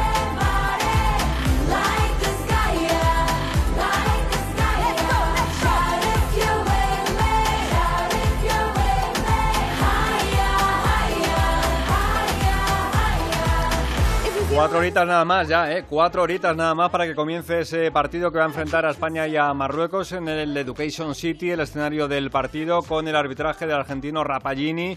En ese momento se dará el pitido inicial a ese momento en el que España empezará a luchar por meterse en los cuartos de final de este Mundial de Qatar. Unos cuartos de final que ya están servidos en su mayoría, tan solo queda un emparejamiento. Saldrá de ese partido entre España y Marruecos y el que disputen a partir de las 8 las selecciones de Portugal y de Suiza. Eso significa que si España gana Marruecos y continúa adelante cualquiera de los dos, portugueses o suizos, el Mundial ya tendrá los ocho mejores y entre los ocho mejores habrá seis europeos y dos sudamericanos, Argentina y Brasil. Brasil que goleó ayer, que en la primera parte arrasó a la selección de Corea del Sur y que se convierte, ahora sí, lo hablábamos el otro día, de nuevo en el gran favorito. Cada vez que vemos un partido, cada vez que vemos una selección y nos gusta, nos parece el favorito para ganar el Mundial. Pero ahí está Brasil celebrando, como lo comentaba después de ese partido, un goleador, el madridista Vinicius. La verdad que, muy, contento con, mi partido de hoy, con partido de equipo. Ahora un poco más tranquilo. Eh, lo normal de, de, la competición también, que con pasar de, los partidos va, va estando más difícil y ese partido me gusta bastante. Le gustó el partido a Vinicius, eh, celebraron los brasileños la victoria 4-1 frente a Corea y de la alegría de Brasil a la alegría de Croacia. No es lo mismo ganar como ganó Brasil disfrutando que sufriendo, pero al final el resultado es el que vale y Croacia va a estar también en los cuartos de final. Va a ser el rival de Brasil el próximo viernes a partir de las 4 de la tarde. Brasileños y croatas por el primer paso a las semifinales. Y entre los eh, croatas, otro madridista, en este caso Luka Modric, que también hablaba de lo que había sufrido, porque Modric no estuvo en la tanda de penaltis final que dio el paso a su país a estos cuartos de final. Fue sustituido antes de esa tanda final y por lo tanto sufrió en el lanzamiento de penaltis, aunque lo tenía claro con su portero Likakovic. Cuando estuvimos ahí viendo los penaltis, yo he dicho que este que Livakovic va a parar dos, ha parado tres, pero bueno, con mucho sufrimiento no es fácil, no es fácil. Es más fácil tirarlo, pero importante que hemos ganado. Estaba final del partido muy cansado, hemos llegado hasta penalti y ganamos. Pues ganó Croacia, la actual subcampeona del mundo, ¿eh? así que Croacia continúa siempre agónico el pase por las eh, rondas, pero siempre pasando, aunque sea en la prórroga y cumpliendo los objetivos de una selección de la que se habla que es muy veterana, que tiene un juego que no es tan rápido como el resto, al menos en cuanto a lo físico, pero que es bastante fiable. Es un equipo que siempre pone en problemas a todos. Veremos, porque el próximo examen para los croatas es la selección de Brasil. Hemos estado con Fernando Burgos en el Education City, ya nos ha contado lo último de este escenario donde va a jugar la selección española. Hemos repasado lo que va a ser esa alineación titular, en principio sin muchos cambios de Luis Enrique, tan solo la duda de Asensio o Ferran en el ataque. Fernando Burgos habla de Ferran como el titular y también el apunte en el lateral derecho entre Aspilicueta y Carvajal, en principio con ventaja para el futbolista navarro. Y hemos también hablado con Alfredo Martínez, con el resto de la expedición de Onda Cero, que se desplaza ya hasta ese escenario para contar a partir de las dos y media de la tarde todo lo que sea ese partido entre la selección de España y de Marruecos. Pero tenemos que seguir hablando de otras cosas de este Mundial. Por ejemplo, está Rafa Fernández en un lugar de Doha, en un hotel de Doha, donde en breve debe aparecer el presidente de la Liga de Fútbol Profesional, eh, Javier Tebas, que se va a pasar también por Doha para hablar de otras cuestiones y ya de paso supongo que ver el partido de la selección española. Va con algo de retraso porque estaba prevista la comparecencia eso de las 12 de la mañana, hora española, así que Rafa Fernández nos cuenta cómo está ahora la situación. ¿Dónde está Rafa? ¿Qué tal? Muy buenas. Así, estamos aquí a puntito de llegar eh, en la zona del downtown de Doha. Eh, he dejado ahora a Alfredo Martínez, a Mr. Chip y a Alberto Pereiro. Me, me he bajado de, de, la, de, nuestra van y me he quedado aquí y ellos han ido rumbo a ese Education City porque, como bien apuntabas, eh, va a llegar en unos minutos eh, Javier Tebas, presidente de la Liga, que ya sabes que decidieron hacer una asamblea de la Liga en Dubái, asamblea polémica, eh, con el Real Madrid, el Fútbol Club Barcelona absolutamente contrarios a la misma y nada, al final esa asamblea se lleva a efecto, se va a llevar a efecto y hoy vamos a ver a Javier Tebas que llega aquí ahora y que después se irá a ver el partido de España también frente a Marruecos junto a otros directivos de, la Liga de Fútbol Profesional. Mm, ¿El hotel es chulo? ¿Te ha dado tiempo a llegar? ¿Estás en las afueras? ¿Tiene buena pinta? Ya que tú te estás acostumbrando a esto de los hoteles de lujo. Eh, bueno, eh, no, eh, no me quiero acostumbrar porque luego es difícil, ¿eh? O sea, yo les entiendo, ¿eh? Cuando entran a estos sitios luego les entiendo que, que no se quieren ir ni con agua caliente, porque claro, llegas aquí, pero está todo muy, muy, muy, muy artificial. Hay que pensar que Qatar o Doha es un lugar que tiene 70 años, o sea, lo han construido en 70 años. Imagínate lo que, lo que supone todo lo que han invertido aquí, que es una verdadera barbaridad. El otro día, cuando estaba con Augusto César Lendoiro, me decía que le habían contado que eh, no tenían eh, en las oficinas que tienen en los, grandes en los grandes edificios del downtown, que parece Manhattan en algunas imágenes, no hay nada, están vacías. Muchas son por imagen, otras son por esperar que el business llegue en los próximos, en los próximos años, pero ellos saben que tienen que tener esa imagen para generar eh, pues que el hombre de negocios quiera venir a Doha y quiera venir a, y quiera venir a Qatar. La verdad es que hay veces que es absolutamente, absolutamente exagerado, llega a ser incluso en algunos casos obsceno todo lo que se puede, lo que se puede ver aquí pues, eh, comparado con la pobreza que hay en muchos países cercanos y con, bueno, eh, ya sabes, hay múltiples trabajadores de Bangladesh, de Kenia, de Sri Lanka, los cuales tienen unos salarios absolutamente indignos. Y eso es el contrapunto que nos encontramos en, un lugar como este. Bueno, pues eh, nos vas contando, Rafa, y si llega Javier Tebas y, habla con nosotros, pues ya está. Ya me estoy encontrando aquí, acabo de entrar a, este lugar que se denomina Kempinski, este edificio, y lo primero que me encuentro es las banderas de España y de Marruecos, y nada más entrar, así que vamos a, vamos a indagar ahora dónde, dónde es, eh, dónde es eh, esta, esta sala. Do you know where is eh, la Liga 29? Floor 61. Floor 61, 61. hasta el 61. Oh. 61. 61. tienes un ratito de ascensor. Sí, lo que pasa es que estos ascensores ya sabes que son que son rápidos. ¿eh? rápido, ¿no? Sí, sí, si queréis calcularlo, yo me quedo aquí conectado y... no, eh, me dice David Fernández que para, para no estropear el sonido que, que subas andando. Claro. Escucha, eh, estoy subiendo andando, David, pero estoy subiendo andando rápido, además. ¿eh? Eh, os digo que normalmente los ascensores aquí no se suelen cortar. No sé este de Kempinski, ahora lo vamos a saber. si se corta la comunicación es que estamos en el ascensor, pero para allá vamos. pues empieza ya, tiene que ir andando. Empieza ya, empieza ya a fallar. A ver. vamos a ver, estamos ya. Narranos por qué piso va. vamos por la 3. Bueno, esto va a una velocidad de vértigo. ya estamos llegando a la planta 10. Eh, imaginaros que voy a ¿eh? ser el primero en bajarme y estoy viendo aquí que, fíjate, tenemos, tenemos plantas para... ¿eh?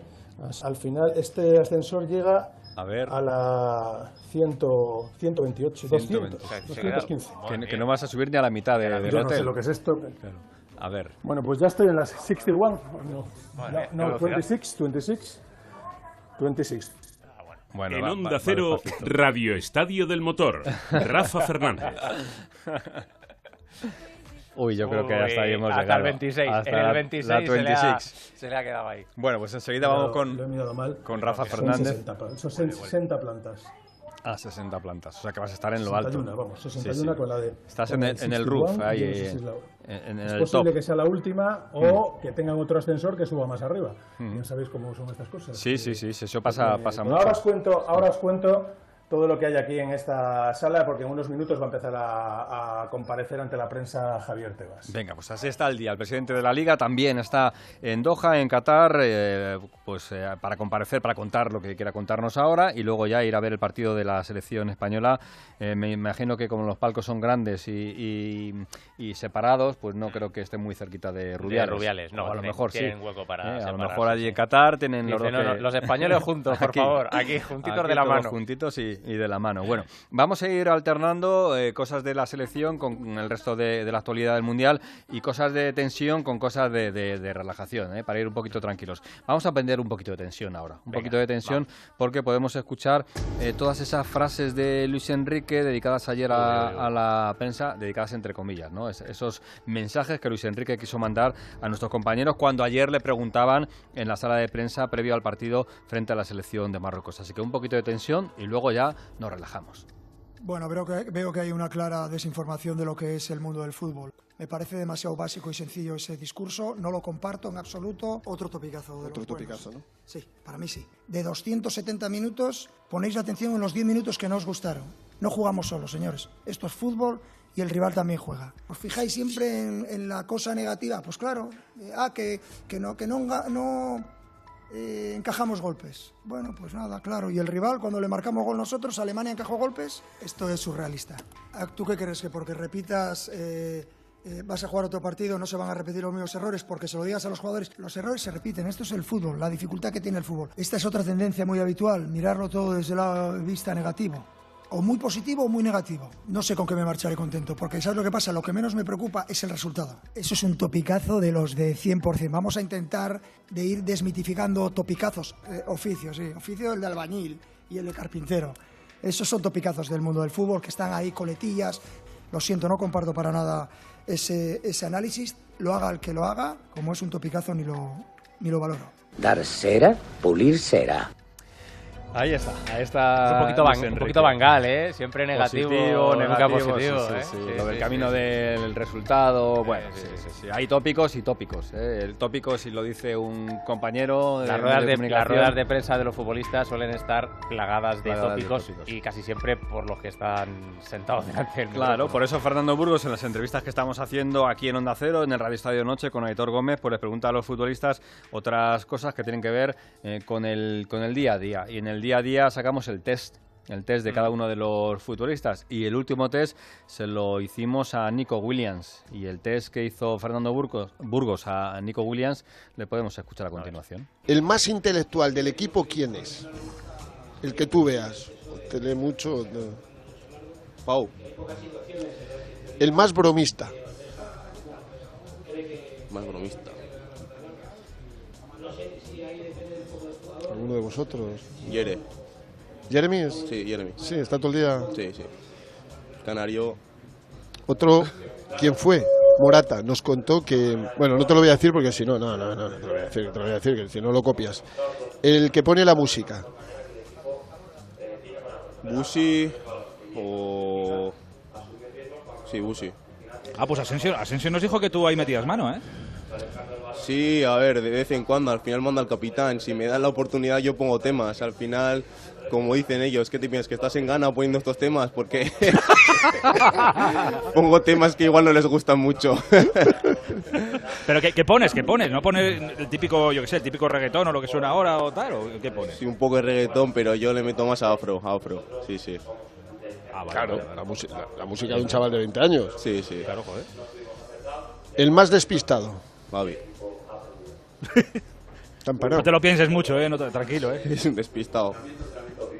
Ni con la infanta tampoco. no se lo dejo a él. El que siempre llega tarde. Comidas, charlas. Jeremy.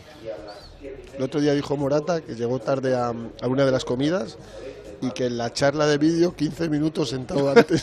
¿En serio? A la comida lo sabía, pero a la charla no sabía que llegó 15 minutos antes. ¿Tenéis mucho dinero en multas ya? Eh, el que más ha pagado es Jeremy, ¿eh? el que más ha pagado es Jeremy. el mejor al FIFA. Yo. lo tenía yo claro. Y, el peor lo estoy viendo. El peor. Gaby. No, no, domina. Le cuesta un poco. Y es muy picón. Entonces cuando entra el trapo se nubla. Tiene, tiene muchos frentes abiertos, Nico. Déjale, algo no tiene que dominar el pobre, claro. es que muchas cosas. El más gruñón de todos. Hansu. No me digas. Sí, sí.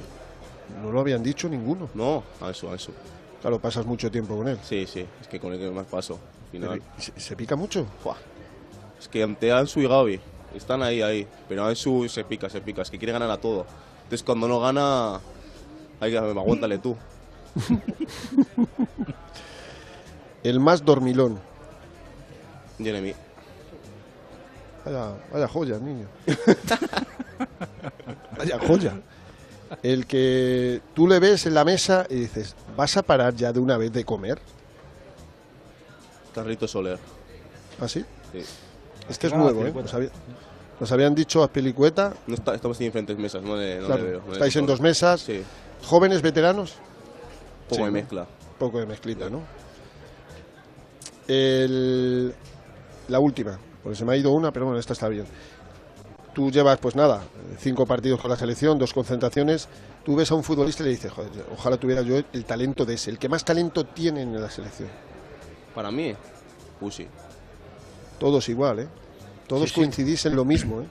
Todos con Todos es Busi que hace cosas que, que no hacen.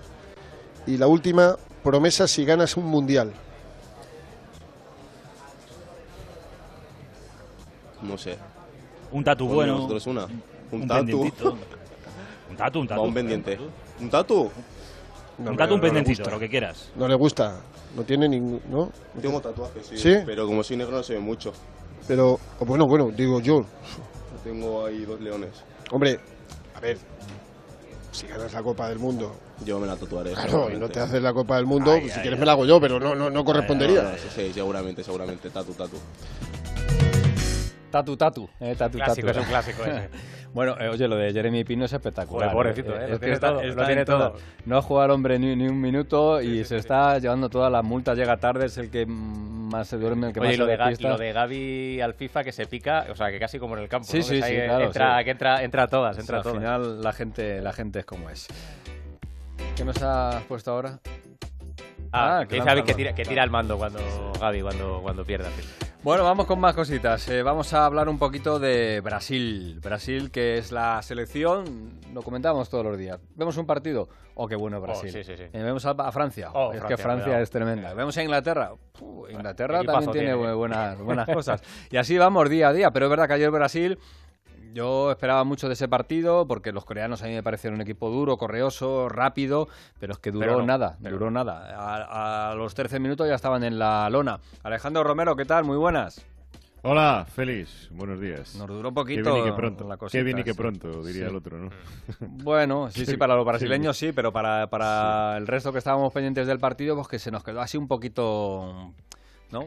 Bueno, es que Brasil resolvió por vía de apremio. Fue todo un baile, un baile del gol y, y una danza de, de celebraciones la primera parte y un rondo la segunda. O sea, de eso, de eso se trató. Cuatro goles en la primera, cerrado el partido y en la segunda, pues prácticamente un rondo ya con recambios, con jugadores que entraron para refrescar. Sacó al tercer dejando- portero. Sí, hasta, hasta cambio de portero Sí, también. sí. Sí, sí, sí, sí. O sea, que es que Weberton tuvo que salir también al final para, para dejar a Allison el puesto, para que también tuviera la oportunidad de debutar en el, en el Mundial. Y los laterales también fueron cambiados. eh, dio descanso también a Vinicius, eh, dio descanso a Neymar al final. O sea, que es que eh, fue, fue un. Lo de, lo de, lo de- ¿Cómo era? Chite, ¿no? Chite, ¿O cómo- Chite, cómo era? chite. Chite. Ch- Chite. Sí. Lo de Chite fue, pues, pues eh, coser y cantar. Fue muy fácil para. bueno, se atrevió hasta a bailar, eh, se puso allí a saltar ya con Sí, el sí, resto sí. de jugadores también. Es que ya sabes que estos brasileños convierten cualquier sitio en lo que están en un sambódromo. Y ayer, pues el 974 fue otro sambódromo, porque tú lo decías, es que fueron cuatro goles eh, prácticamente sin, sin despeinarse. Y además, eh, buenos goles, ¿eh? Ojo a Vinicius que certificó el primero eh, y luego dio una asistencia magnífica. Fue un golazo el que marcó Vinicius.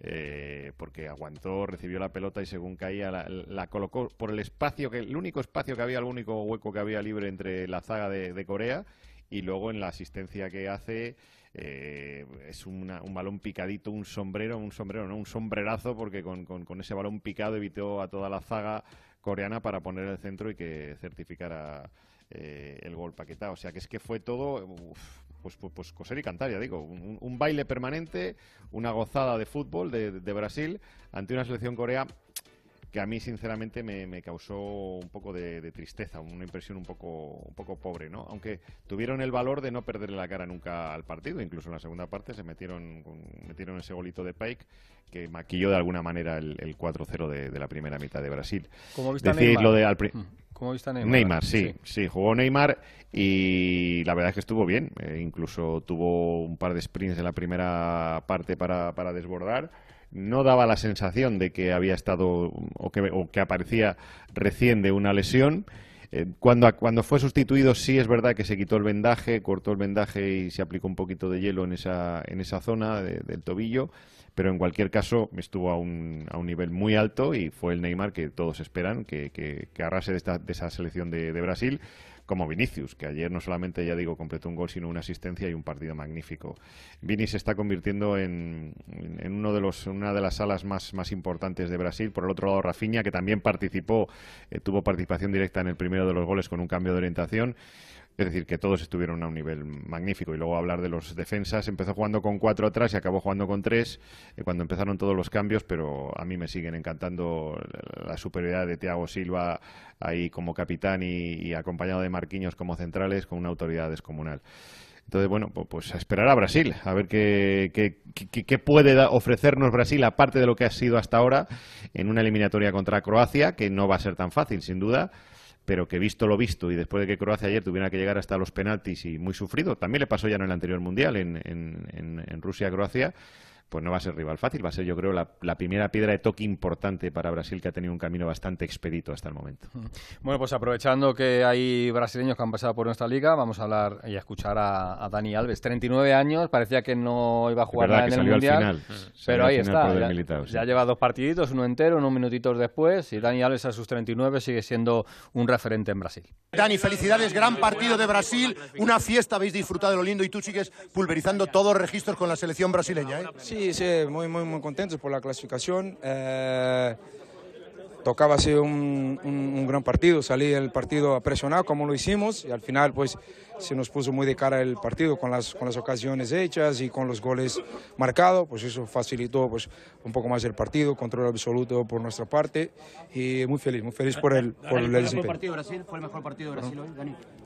Mm, ha sido un, un partidazo los, todos los partidos, excepto el resultado contra Camerún también, que nosotros hicimos un gran partido, pero cuando, se, cuando no se gana, pues las lecturas son diferentes, ¿no? Pero pienso también que tuvimos ocasiones como para hacer un placar el, más extenso en ese partido, pero al final pues no llevar el partido, ahí la lectura cambia completamente, pero si tú ves el partido, pues eh, Brasil había, había sido merecedor de la victoria, pero el fútbol tiene de esas cosas. Dani, cuando, se divierte tanto Brasil, pobre rival, ¿no? Porque la primera parte... Los rivales sufren.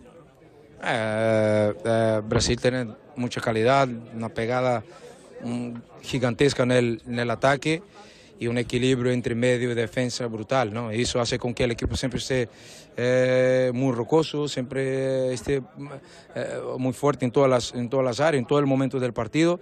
Yo creo que salimos a presionar el partido y si nos dio pues, los goles y las ocasiones muy, muy, muy, muy pronto, eso pues hay, hay, siempre dos partidos, ¿no? Hay un partido cuando estás ahí machacando, machacando, machacando el rival, y otro partido cuando ya marca dos goles, pues el partido ya se abre un poco más. Y yo creo que eh, a lo que vimos, a lo que venimos, eh, venimos a presionar al rival, a, a, a, poner fútbol, que es lo que, que es lo que tiene Brasil. Eh, una última, ¿qué importante es Neymar en este equipo, eh, Dani? Neymar es un genio, no, no es porque es mi amigo, pero es un, es un genio, es un genio. Hace la diferencia solo con su presencia. Pues ahí está, Dani Alves, eh, explicando todo lo que es este equipo de Brasil, que ya está metido en cuartos de final y nombraba a Alejandro Romero a Croacia. Pues vamos a hablar de Croacia con Mario Gago. Hola Mario, ¿qué tal? Hola, ¿qué tal? ¿Cómo estáis? Bien, pues aquí esperando lo, lo, nuestro y hablando también un poquito del resto. Y en el resto está Croacia, esta selección que agónicamente se va metiendo siempre en rondas importantes en todas las competiciones y que ayer demostró que eso de, tópico del oficio que decía Luis, Enrique, que es mm. tópico, pues a veces se cumple, ¿no? Y el oficio de los croatas superó ayer a los, a los japoneses en la tanda de penaltis, ¿no? Es la tercera tanda de penaltis ganada de Croacia en un mundial. En 2018 contra Dinamarca y contra Rusia las ganó. Es que además eh, prácticamente las últimas eliminatorias en todas ha llegado a, a la prórroga, ¿no? Estaban muy, están muy acostumbrados y, y Dalic el seleccionador parece que incluso sustituyendo a Modric, a Perisic, a, Kovacic, a, la gente más importante, pues eh, tenía mucha confianza primero en su portero, que lo vimos, Livakovic, que, que, paró tres penaltis, y es la tercera vez que, ocurre esto en la historia de los mundiales, que un portero pare tres penaltis en, en, una ronda, vamos, en una tanda de penaltis de un mundial. Antes lo hizo Subachis precisamente en Croacia, en ese mundial de 2018, y Ricardo el portugués contra Inglaterra en 2006.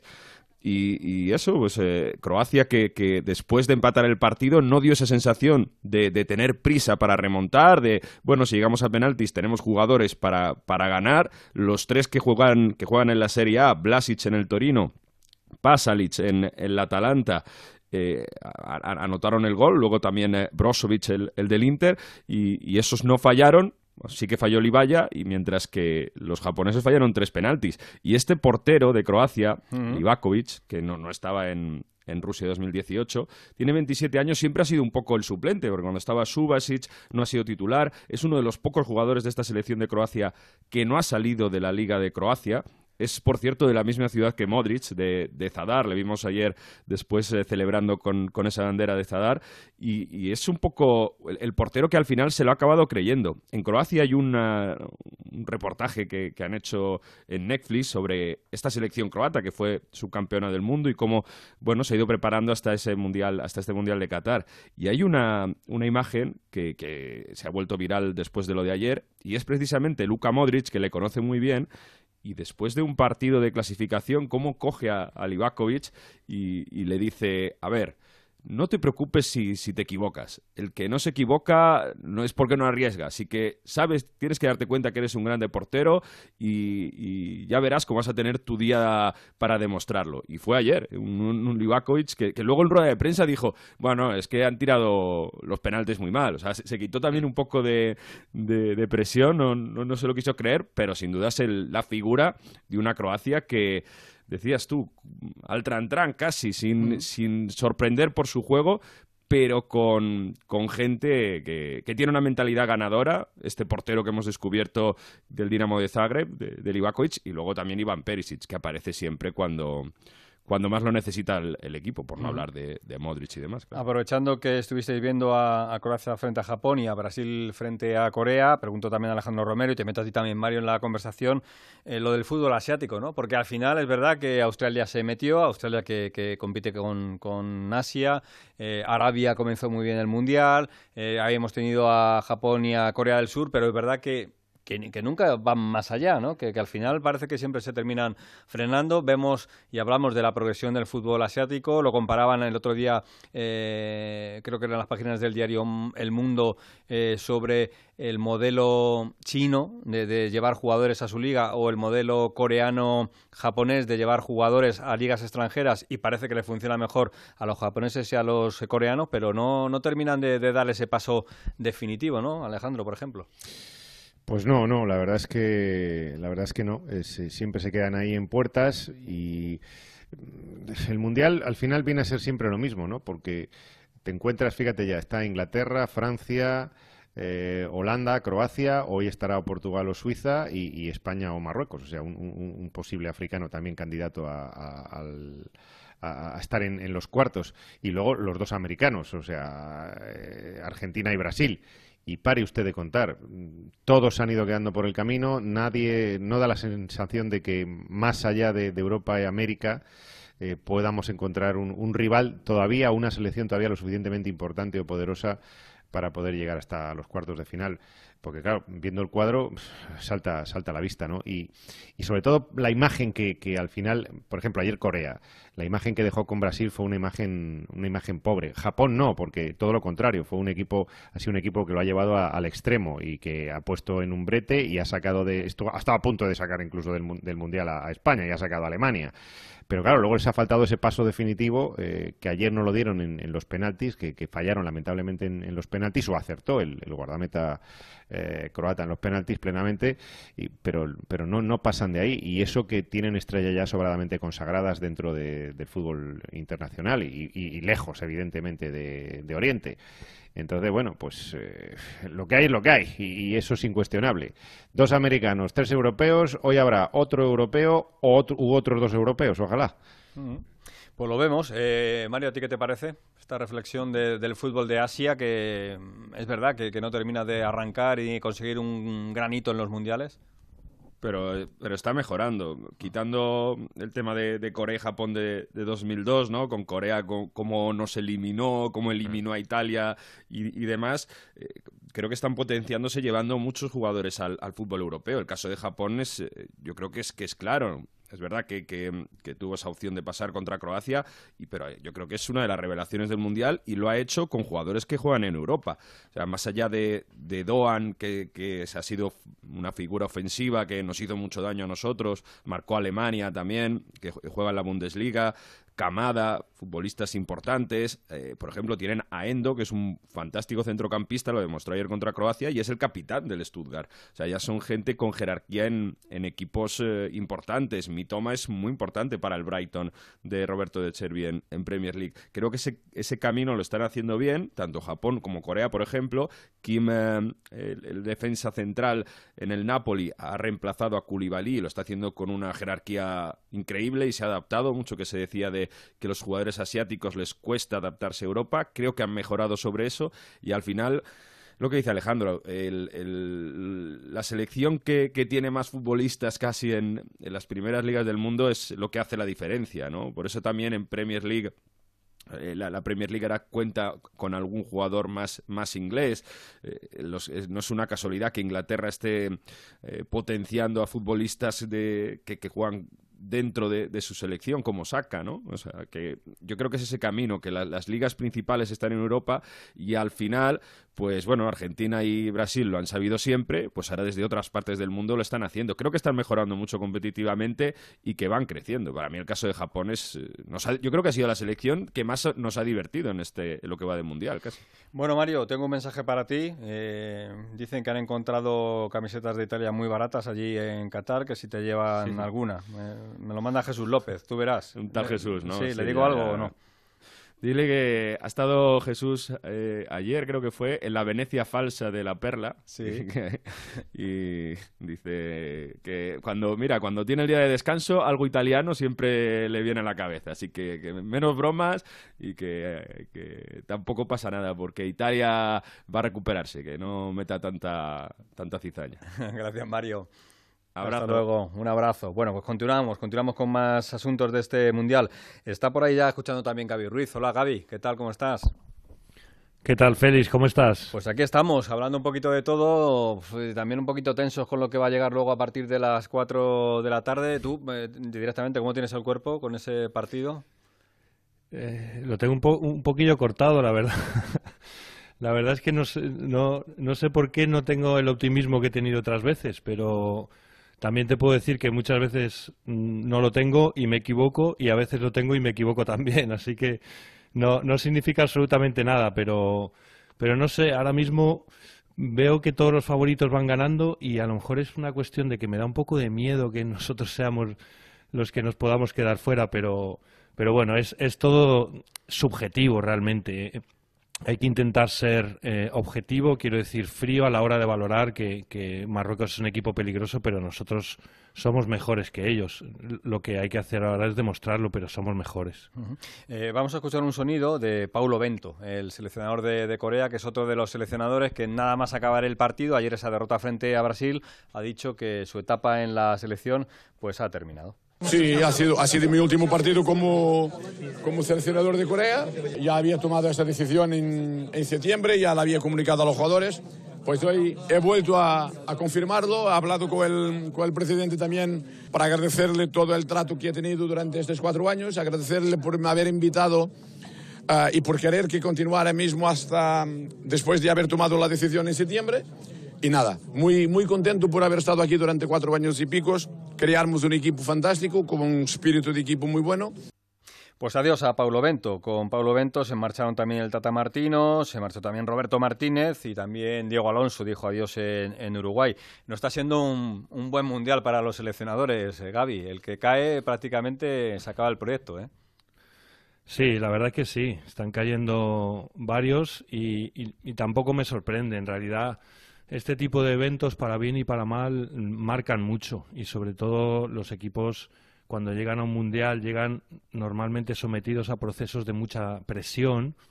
Nosotros vivimos y conocemos la que hay en España, pero todos los países tienen una presión enorme y muchas veces es hasta lógico que los seleccionadores, ya sea por decisión de la federación que, no le renueva el contrato o ya sea por decisión propia, que muchas veces pongan fin a esos procesos después de un evento así.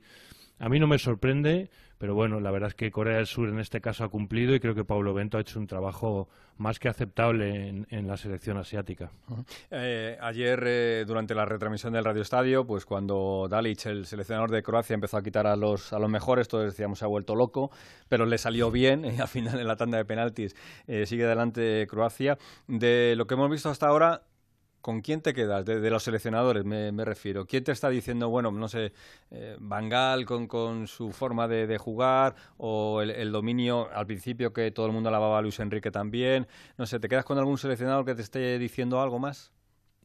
Pues mira, eh, justo ayer lo estaba comentando mientras estaba en el partido de Japón. Eh, tú me, me, citabas a Bangal. -huh. Yo, a pesar de que el último día dejara un buen sabor de boca, a mí la selección holandesa no, no me ha gustado en el Mundial. Es verdad que el otro día, pues, bueno, le ganan a una Estados Unidos, yo creo que bastante floja defensivamente. Eh, no, no es Bangal precisamente el que más me está gustando. El que me ha impresionado, aunque ya está fuera, pero me ha impresionado de verdad, ha sido, ha sido Japón, el seleccionador japonés.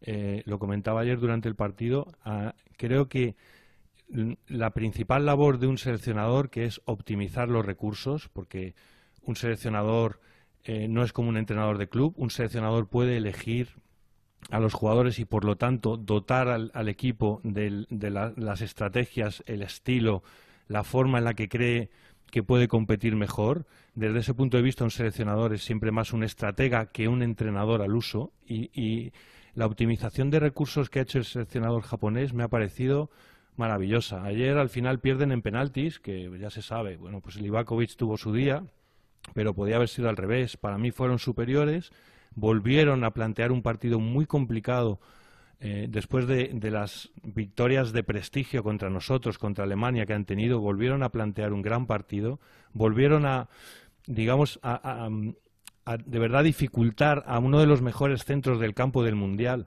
le volvieron a dificultar la vida de verdad. Y, y para mí, como optimización de recursos, como eh, con solo tres o cuatro jugadores de élite y el resto mmm, guerreros, eh, ¿cómo ha conseguido hacer un equipo reconocible, tácticamente trabajado? Eh, con la, la, distancia entre líneas ha sido impresionante, cómo ha cerrado las bandas. Eh, es verdad que luego dentro del área es un equipo débil y han sufrido eso, pero, pero me ha impresionado la verdad Japón en este mundial desde el punto de vista táctico y en cuanto a esa optimización de recursos. Aguanta un segundito, Gaby, también Alejandro Romero, y os pregunto por el Portugal-Suiza de, de, luego, pero está Rafa Fernández en la sede de la Liga 29, en la planta 61, así que Rafa, come on. Pues nada, estamos aquí, sí, como apuntas aquí en esta planta 61 y mira, estoy viendo aquí a, al responsable de la liga en, en Qatar, en Doha, que es Álvaro Payá, eh, y que, bueno, Álvaro, eh, la que tenéis liada aquí, ¿no? Muy buenas. ¿Qué tal? ¿Cómo estás? ¿Todo bien? Sí, bueno, que, que digo que esto es un espectáculo. Sí, bueno, la verdad es que hemos tenido la, la, el buen ojo, ¿no? En este sentido de, de posicionarnos en, en la planta más alta de, de Doha y, y, bueno, lanzar nuestro primer restaurante internacional con nuestro partner catarí, eh, el Grupo Alfardán, y por supuesto en la cocina con, con el chef Dani García, que ha sido también un gran acierto y bueno, súper contentos. Ahora vamos a recibir a todo el mundo aquí. Bueno, eh, supongo que un año muy movido, ¿no? Con todo el Mundial. eh, llevas un año aquí tú también en- como responsable de la Liga en Qatar. Eh, ¿Qué está suponiendo todo esto? Pues la verdad es que eh, durante este año pues se han visto muchos cambios en la ciudad, ¿no? O sea, desde, desde el punto de vista aquí, eh, bueno, eh, sobre todo como ciudadano y residente ya en Qatar, eh, parecía que no llegaban, pero bueno, eh, yo creo que está siendo un, un- éxito el Mundial. Eh, tanto el Supreme Committee como FIFA yo creo que han apurado hasta el último minuto, pero lo han, lo han conseguido lanzar. Y creo que siendo una experiencia súper buena para los jugadores y para los clubes, para los equipos nacionales, perdón, porque tienen los estadios a 30 minutos, misma ciudad, no hay desplazamientos en avión. Es verdad que para el fan está siendo sobre todo complicado porque al final es un país árabe, ¿no? Y también tiene sus limitaciones.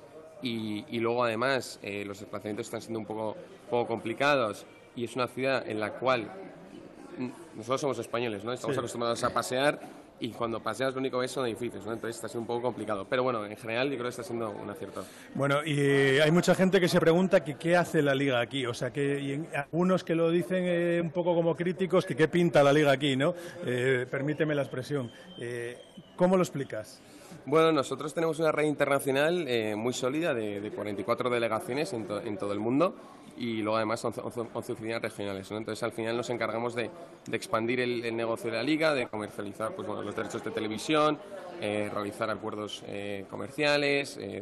Muchas eh, relaciones institucionales y al final el papel es pues bueno hacer crecer la marca de la liga posicionarnos como una como bueno como la mejor liga del mundo Eh, sabemos que tenemos mucho mucho campo para crecer de manera internacional y eso es un poco el desarrollo ¿no? y al final pues eso es un ejemplo más este restaurante de nuestra diversificación en las diferentes eh, verticales de negocio y bueno al final tenemos que conectar con el fan de maneras diferentes Álvaro, un marcador para esta tarde.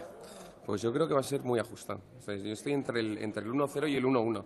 Eh, pero me da que va a ser ¿Pasamos o qué? 1-1. ¿Pasamos? Pasaremos sufriendo, pero creo que va a ser un marcador súper ajustado, la verdad. Bueno, pues Álvaro Payá, muchas gracias por atendernos. Aquí está recibiendo absolutamente a todo el mundo. ¿Cuánta gente viene ahora por aquí? Pues tenemos a 115 representantes entre clubes de la liga y, y gente también de, de la liga. Eh, vienen los presidentes de prácticamente todos los clubes de primera y segunda división y ah, los directivos. Así que bueno, Bueno, pues estamos esperando además al presidente y a varios directivos, a Javier Tebas. Eh, Álvaro, muchas gracias. a ti un placer. Bueno, pues eh, Félix, eh, ya, ya ves, o sea, aquí la liga que se quiere expandir por todo el mundo y uno de los puntos, como no puede ser de otro modo, es este lugar aquí de, de Doha eh, y además en el downtown, en uno de los puntos más álgidos. Un restaurante, eh, estamos viendo aquí en las pantallas También Está entrando hambre ya. con la comida y aquí es la una menos cuarto ya de, de- de la tarde. Gracias Rafa, luego volvemos si hay novedad en ese restaurante donde está eh, la, la reunión hoy de los de, de to- prácticamente todos, eh, prácticamente todos, no todos, prácticamente No. todos los directivos de, de la liga. Seguimos avanzando con cositas. Eh, quería preguntar a, a Romero y a, y a Gabriel Ruiz por lo que esperáis hoy de ese Portugal-Suiza. Romero, ¿qué, qué novedades tenemos ahí? A ver. A ver, la principal, ahora mismo todo, todo está centrado en Cristiano Ronaldo, ¿no? Eh, porque después de la derrota ante Corea y la actitud de Cristiano Ronaldo, incluso se han llegado a hacer encuestas en, en Portugal a través de la prensa sobre si quieren o no los seguidores que sea Ronaldo de la partida. Y es la primera vez que la afición da un poco la espalda a Ronaldo, porque hay una encuesta de Abola en la que el 70% de los encuestados dicen que no debe ser del, del equipo titular que juegue hoy en el, en el partido ante, ante Suiza. O sea que fíjate tú cómo está la situación. Pero vamos, yo entiendo que al final sí va a ser titular y va a jugar el, el- el partido eh, sin ningún tipo sin ningún tipo de duda va a ser eh, eh, de la partida en, en la formación ante, ante Suiza, porque curiosamente Cristiano además en la selección suiza tiene una de sus víctimas, le ha hecho hasta, hasta cinco goles, ¿no? Se va a jugar el partido en el estadio de Lusail ante 88 88.000 espectadores. Pita Ramos, un mexicano, un mexicano del que no tiene buen recuerdo la selección portuguesa porque ya cayera ante Canadá en el Mundial de, de Rusia, el arbitraje de es, eh, es Fischer, en, en el Mundial de Rusia cayó ante, ante Uruguay. Entonces, bueno, vamos a ver, eh, este, este árbitro, el mexicano Ramos y el VAR Fischer, el, el canadiense, qué decisión tienen en el, en el partido entre, entre Portugal y Suiza. Ojo porque las dos selecciones tienen jugadores advertidos de sanción y son hipotéticos rivales de España. Eh, Joao Félix es uno de los advertidos en la selección de Portugal. Eh, y luego están Neves y, y, Fernández, pero ojito porque si se clasificara Suiza, tres de sus zagueros, Widmer, Elvedi y Akanji, tres de los cuatro que juegan atrás están advertidos de sanción. O sea que una tarjeta les impediría jugar el siguiente partido contra España, que ojalá eh, llegue a esa clasificación, bien sea con Portugal o contra Suiza. Hay un antecedente en la Nations League, en las semifinales del 19, donde la selección de Portugal barrió prácticamente en las semifinales a, los suizos, ganando por, por, cuatro goles. Y vamos a ver si hoy se repite la historia o se encuentran con una Suiza que es una de las habituales en las competiciones internacionales y que también está un poco ahí, ¿no? En la puerta de dar el salto hasta cuartos y hoy, ¿por qué no pudiera ser ante esta Portugal de Cristiano Ronaldo con todas esas dudas que ya estamos diciendo y esa polémica en torno a un jugador que es su último mundial sin duda y que está cuestionado por los por los portugueses y el resto pues pues eso los Joao Félix eh, los Bruno Fernández eh, ese mediocampo con Neves con Carballo y con eh, Bernardo Silva y a partir de ahí pues a jugar ante una selección que no está exenta de experiencia ni muchísimo menos la selección de Murat Yakin, que tiene más que experiencia y con jugadores también sobradamente consolidados, que no lo van a poner en absoluto fácil, con Embola ahí en punta, eh, con Sakiri, con Vargas, con eh, Shaka y con Freuler en el medio campo, un equipo también muy poderoso, muy compacto. Va a ser un partido muy, muy, muy aguerrido y probablemente no fácil de resolver con goles fáciles. Eh, puede haber otra prórroga hoy. Gaby, pon la firma este Portugal-Suiza. Sí, poco que añadir. La verdad es que Romero ha hecho una buena radiografía. Eh, el otro día estuve en el estadio en el Serbia-Suiza y la verdad que Suiza me gustó, me impresionó bastante porque ha creado un bloque Murat Yakin interesante. Eh, mete por detrás del punta a un jugador que en realidad es un medio centro, es decir, no es un no es un eh, media punta, que es Gibril Sow.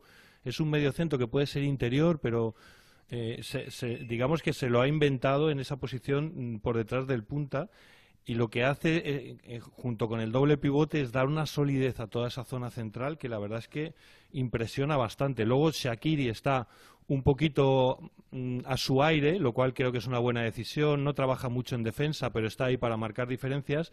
Y ojo al partido que se marcó el otro día, Brel en Bolo, el delantero, que fue de verdad impresionante. El partido que jugó contra Serbia, Brel en Bolo. Tienen una pareja de centrales excelente. En cuanto a Portugal, lo que ha hecho Romero, veremos eh, ese ambiente que parece enradecido con Cristiano eh, sí les afecta, pero vamos, yo no tengo ninguna duda de que Cristiano va a ser titular, vamos, no tengo ninguna duda porque no, creo que a estas alturas eh, le vayan a quitar esa, esa condición a Cristiano Ronaldo, yo creo que va a jugar. Y también creo que va a jugar Diego Dalot, eh, lateral derecho, que el otro día también le dio al equipo una profundidad impresionante. Gran equipo Portugal, realmente yo creo que es favorito, pero tiene enfrente un equipo muy rocoso, que juega a un ritmo bajo, que le gustan los partidos en los que pasan pocas cosas, que es Suiza y además se ocupa de que pasen pocas y, se los está haciendo muy difíciles a todos los rivales. Un, buen hueso para Portugal, pero creo que es favorita Portugal. Pues nada, partido que será muy interesante. Si España gana a Marruecos, eh, nos volveremos locos por ver quién es el rival y que será un poquito menos si España no, da ese paso. Pero bueno, siempre es un partido interesante de ver ese Portugal-Suiza. Eh, gracias Alejandro y un abrazo Gaby. Gracias. Un abrazo. Hasta, luego. Muchas gracias, Félix. Un abrazo. Chao. Cerramos ese Portugal-Suiza y abrimos la mirada, la mirada que hacemos siempre a un futbolista de los que están en el Mundial y que afecta a alguno de los equipos que está en nuestra liga. Y en este caso nos vamos a fijar en el Real Madrid y en un futbolista que llegó esta temporada al Real Madrid, desconocido para muchos y que sin embargo es titular indiscutible en la Francia de Deschamps. Alberto Pereiro, ¿qué tal? Muy buenas. ¿Qué tal, Félix? Muy buenas. Bueno, pues sí, evidentemente eh, pendientes de la figura de Aurelian Chouameni, del hombre del saco, ¿no? Como lo queremos llamar aquí nosotros en, en Onda Cero, un futbolista que, bueno, como bien sabe todo el mundo, costó un auténtico pastizal en verano para el grado de desconocimiento que podíamos tener de lo que era un pivote en el Mónaco, que fueron 80 millones de euros más algunos variables que pueden llevar la operación prácticamente a 100, y que eh, por su rendimiento en el Madrid en la primera parte de la temporada se empezó muy ilusionado y luego parece que bajó un poquito el pistón y recordamos aquella frase de Ancelotti diciendo que Chouameni era uno con Cross y otro sin él. Bueno, pues eso creo, y por lo que me cuentan en el eh, Madrid, es algo que se puede estar solucionando aquí un poquito en el Mundial, porque sabes que la figura del 5, de ser eh, medio centro defensivo, único, no tiene por qué ser defensivo específicamente, pero sí único, está bastante en desuso. Eh, desde que eh, Casemiro dejara el Madrid, pues evidentemente se abre la veda en el mercado para eh, buscar uno. El Madrid no pensaba que lo encontrara tan rápido y aquí está utilizando esa figura de ancla para posiblemente algo que pueda utilizar luego y le venga muy bien a Carlo Ancelotti y el Real Madrid y es eh, afianzarle más ahí, no tener que utilizar un doble pivote con un cross un poquito más, más retrasado. Además ya sabes que los planes del Madrid para el futuro es buscarle un compañero en el centro del campo, tanto Chamení como Valverde, debido a que la retirada de Modric y Kroos está más cerca y ese hombre podría ser Bellingham, lo que dejaría a Chouameni mucho más en la posición que le están utilizando aquí en Francia. Sí que es verdad que lo está jugando prácticamente todo, algo que no preocupa en Valdebebas. Sí que es verdad que su valor de mercado ha crecido incluso aquí. Si miras al Transfer Market, cuando llegó al Madrid valía 76 millones de euros, ahora está en 87. Y estamos hablando de una situación que al Madrid no preocupa por mucho que lo juegue todo. Un futbolista que no se sabe cuál habría sido su rendimiento en caso de que Kanté y Pogba hubieran estado aquí, pero ahora mismo es eh, posiblemente, como bien me comentabas esta mañana, detrás de Mbappé, el futbolista en cuanto a años, 22, crecimiento, muchos años, casi 10-12 de fútbol al máximo nivel, y la situación actual en el Madrid y en la selección actual campeón del mundo, pues le revaloriza y le pone mucho en el escaparate. Pues estaremos pendientes porque va a ser otro de los hombres del Mundial y sobre todo en ese Me da, partido. me da feliz tiempo Sí. para hacerle una pregunta a Alexis, a ver cómo estamos de ánimos, a ver ahora que Venga, va, de va, llegar al estadio. va, va, sí, claro. Ah, Mr. Chip, ¿qué tal, querido? Muy buenas. Hola, ¿cómo, cómo estás? ¿Qué tal? ¿Todo bien? Eh, ha venido diciendo que 2-0, 1-0. Sí. 1-0. 1-0. Sí, y si me preguntas dentro de media hora será 0-0 y penaltis. ¿Y si me pregunta cuándo empieza el partido? No, no, yo creo que vamos a ganar bien hoy. ¿Bien hoy? Ya se lo dije a Feli el otro día. Hmm. Hoy ganamos bien y en cuartos pasamos por penaltis. No me desdigo ni lo más mínimo. ¿Qué te parece el estadio? Muy bonito, es la primera vez que estoy aquí. Eh, me faltan dos por ver. Hay uno que lo están derribando ya, va a ser complicado, pero, pero bien, bien, todo muy bien. Los estadios son espectaculares. Vamos a coger posiciones. Vamos a por ello. Ahí está, sí señor. Ahí está Gracias, de Alexis. luego la besito, feliz a todos. Chao. Gracias, Pereiro. Ahí estamos, ¿eh? ya poco a poco calentando ese, ese partido. Enseguida estamos con Burgos para que nos cierre también la última hora de, de ese partido en el Education City, pero anda por ahí también Mireia Roch y hablaba con ella ayer, decía, oye, ¿por qué no palpas un poquito cómo están los, los argentinos? eh? Que es verdad que llevamos unos días sin hablar de ellos porque ha pasado tanto tiempo del partido. Bueno, el Eh, sábado. Del sábado, Sábado, sí, sí, y, tienen todavía que jugar el viernes. Es que Mm. llevan mucho tiempo sin, sin hacer nada los argentinos, sin comparecer, así que vamos a testar cómo está la afición con Mirella. ¿Qué tal, Mirella? Muy buenas. Hoy hemos salido a las calles de Doha para conocer y saber la opinión de los argentinos. ¿Es Mbappé el rey del mundial? No, me parece que es muy apresurado definir un rey del mundial cuando aún estamos en cuartos de final. Creo que el rey se define después de la final, con el campeón del mundo coronado. Ahí sabremos quién es el rey. No, no creo que sea el rey. Sí, se ha destacado y mucho, pero el rey del mundial es eh, Luka Modric, Luquita, porque claro, Messi es Dios. Bueno, creo que dentro de las figuras que tiene esta Copa del Mundo, Mbappé es la gran figura que tiene este Mundial, por lo que viene demostrando en, en el Mundial, en la Copa del Mundo, en estos cuatro partidos, y porque es el goleador de la Copa del Mundo. ¿Le tiene miedo Argentina a Brasil? Jamás, jamás le tendremos miedo y menos en este momento en el cual hace un año les ganamos una final y el equipo está muy, muy bien y muy confiado. Ojalá se dé ese partido histórico.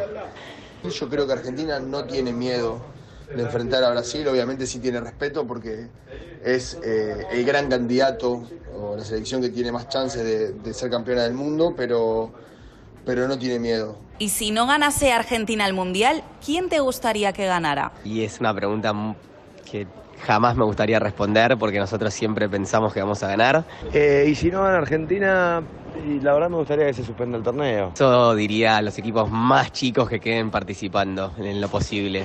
Sería Marruecos y después Suiza. Ninguno de los otros equipos me gustaría que gane el Mundial si Argentina no lo gana. Si Argentina no, no, no gana y no llega ni siquiera a la final, una final Croacia-España, me, me gustaría. No estaría mal una Croacia-España para, para una final del Mundial. Lo firmamos. qué gracioso este. No, si no, que suspendan el torneo directamente. Sí, ya que está, Argentina fuera. está fuera, suspendan el torneo. Que no va a ser, que no va a ser. Burgos, ¿cómo está el ánimo por ahí en el Education City? poco a poco, ¿no? Eh, no se han abierto todavía eh, las puertas para la afición. Están aquí, pues, eh, mucha gente que trabaja en lo que es la funcionalidad de, un recinto deportivo como es este, con capacidad para casi 45.000 espectadores. La selección ya ha terminado eh, el almuerzo, están descansando en sus habitaciones. En 53 minutos, 52 minutos van a salir hacia este escenario.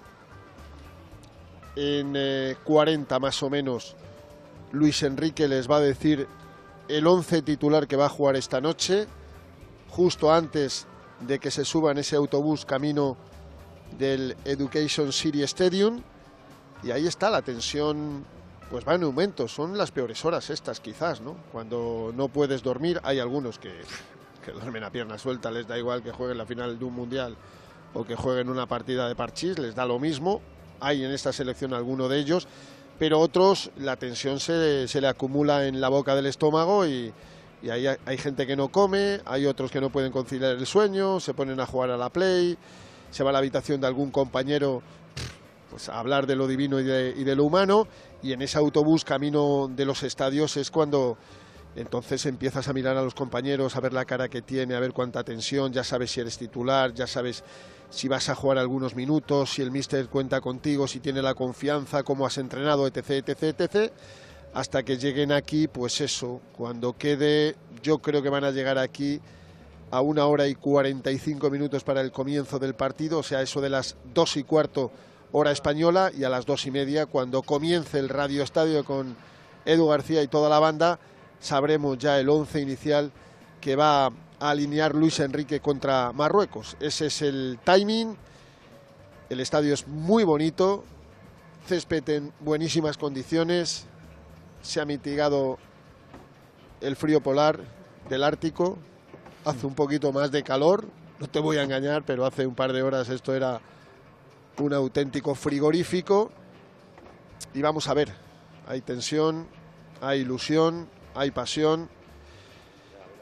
No me preguntes porque no lo sé. No te voy a dar un resultado, no tengo ni idea. No hace tengo ni falta, no idea. hace falta. Sí, No lo, ni importante es el final de- del partido y es el que vale. Pero bueno, de momento. Lo importante es el resultado, aunque diga el seleccionador que no. Que. También el camino, también el camino, pero prefiero jugar horroroso y ganar 1-0 que meterle un baño a Marruecos y que nos eliminen por penaltis. El camino está muy bien, pero sin los resultados no ganas un mundial. Pues el camino nos lleva a las dos y media, ¿eh? que será el momento en el que comience el Radio Estadio, pero antes seguimos contando en Onda Cero todo lo que va pasando en ese camino de, de la selección. Burgos, un abrazo, te escuchamos, gracias. De nada a todos. Hasta luego, hasta Chao. luego. Oh, eh, cuatro minutitos, tres minutitos para llegar a la final. no Nos queda queda, nada. nos queda nada, pero tiempo para ponerle la brújula a este espacio. Como siempre, con Edu Pidal. ¿Qué tal, Edu? Muy buenas. Buenas, Félix. Desconozco si Luis Enrique dice la verdad cuando asegura que la estrategia de su mensaje en las ruedas de prensa y en menor medida en Twitch persigue acaparar la atención en él mismo, ser el centro del debate y quitar presión y foco a los futbolistas. No sé si dice la verdad porque incluso si no lo pretendiera, desde luego lo consigue. En la rueda de prensa, ante preguntas deportivas, de juego, de cuestiones de estilo, el seleccionador fue más borde que en su versión de streamer. En general, las redes sociales, en las redes sociales y, en la prensa ya no se habló de la inseguridad de Unai Simón para sacar algunos valores con los pies, de la inexperiencia de varios jugadores para cerrar partidos que dominan, de si va a jugar Morata o un falso 9, o de cómo está Azpilicueta o de lo mal que estuvo Carvajal. Se habló de los morros de Luis Enrique ante la prensa. Y eso que estos días lo vimos suelto y empático en Twitch, presentando a los miembros de su staff, respondiendo a todo tipo de cuestiones en versión knife, a todo tipo de cuestiones, ¿eh? no solo las deportivas, que son las que tocan en la rueda de prensa. Ya nadie sueña con un paseo militar ante Marruecos, vistos los problemas que tuvimos ante Japón, que sufrió también ayer Croacia, pero sí soñamos con la posibilidad de estar en cuartos y a partir de ahí ir paso a paso. La máquina de Brasil y la máquina de Francia ya han comenzado a funcionar. Puede que mientras hablamos de la equipación roja, de comer muchos huevos y de la poca simpatía de Luis Enrique con nuestro gremio, nuestra selección encuentre la manera de arrancar su máquina y que el motor no se gripe en octavos de final. Ojalá, porque aquí todos, todos queremos lo mismo, que es una estrella más en el pecho. Desde luego. Gracias, Edu. Un abrazo. Hasta luego. Hasta Adiós. luego. ¿Cómo tienes el cuerpo tú, Oscar? Yo lo tengo bien. Yo creo que hoy ganamos, hoy ganamos bien. Has empezado bien. más bajo y ahora vas hacia Ya arriba. estamos- y cuanto más se acerque el partido, mejor. Más Ya, arriba, más arriba estamos. Bueno, sí, bueno, sí, bueno. sí, pues sí. también todos, ¿eh? Vamos de azul hoy. Sí, de azul y pantalón blanco. pantalón blanco. Pantalón blanco, Sí, sí, eh, sí, que nadie se confunda que Claro, la roja hoy. la roja es Marruecos. Es Marruecos. Los que van de rojo hoy son los de los de Marruecos. Eh, tanto color hay en el mundial. Bueno, terminamos, terminamos.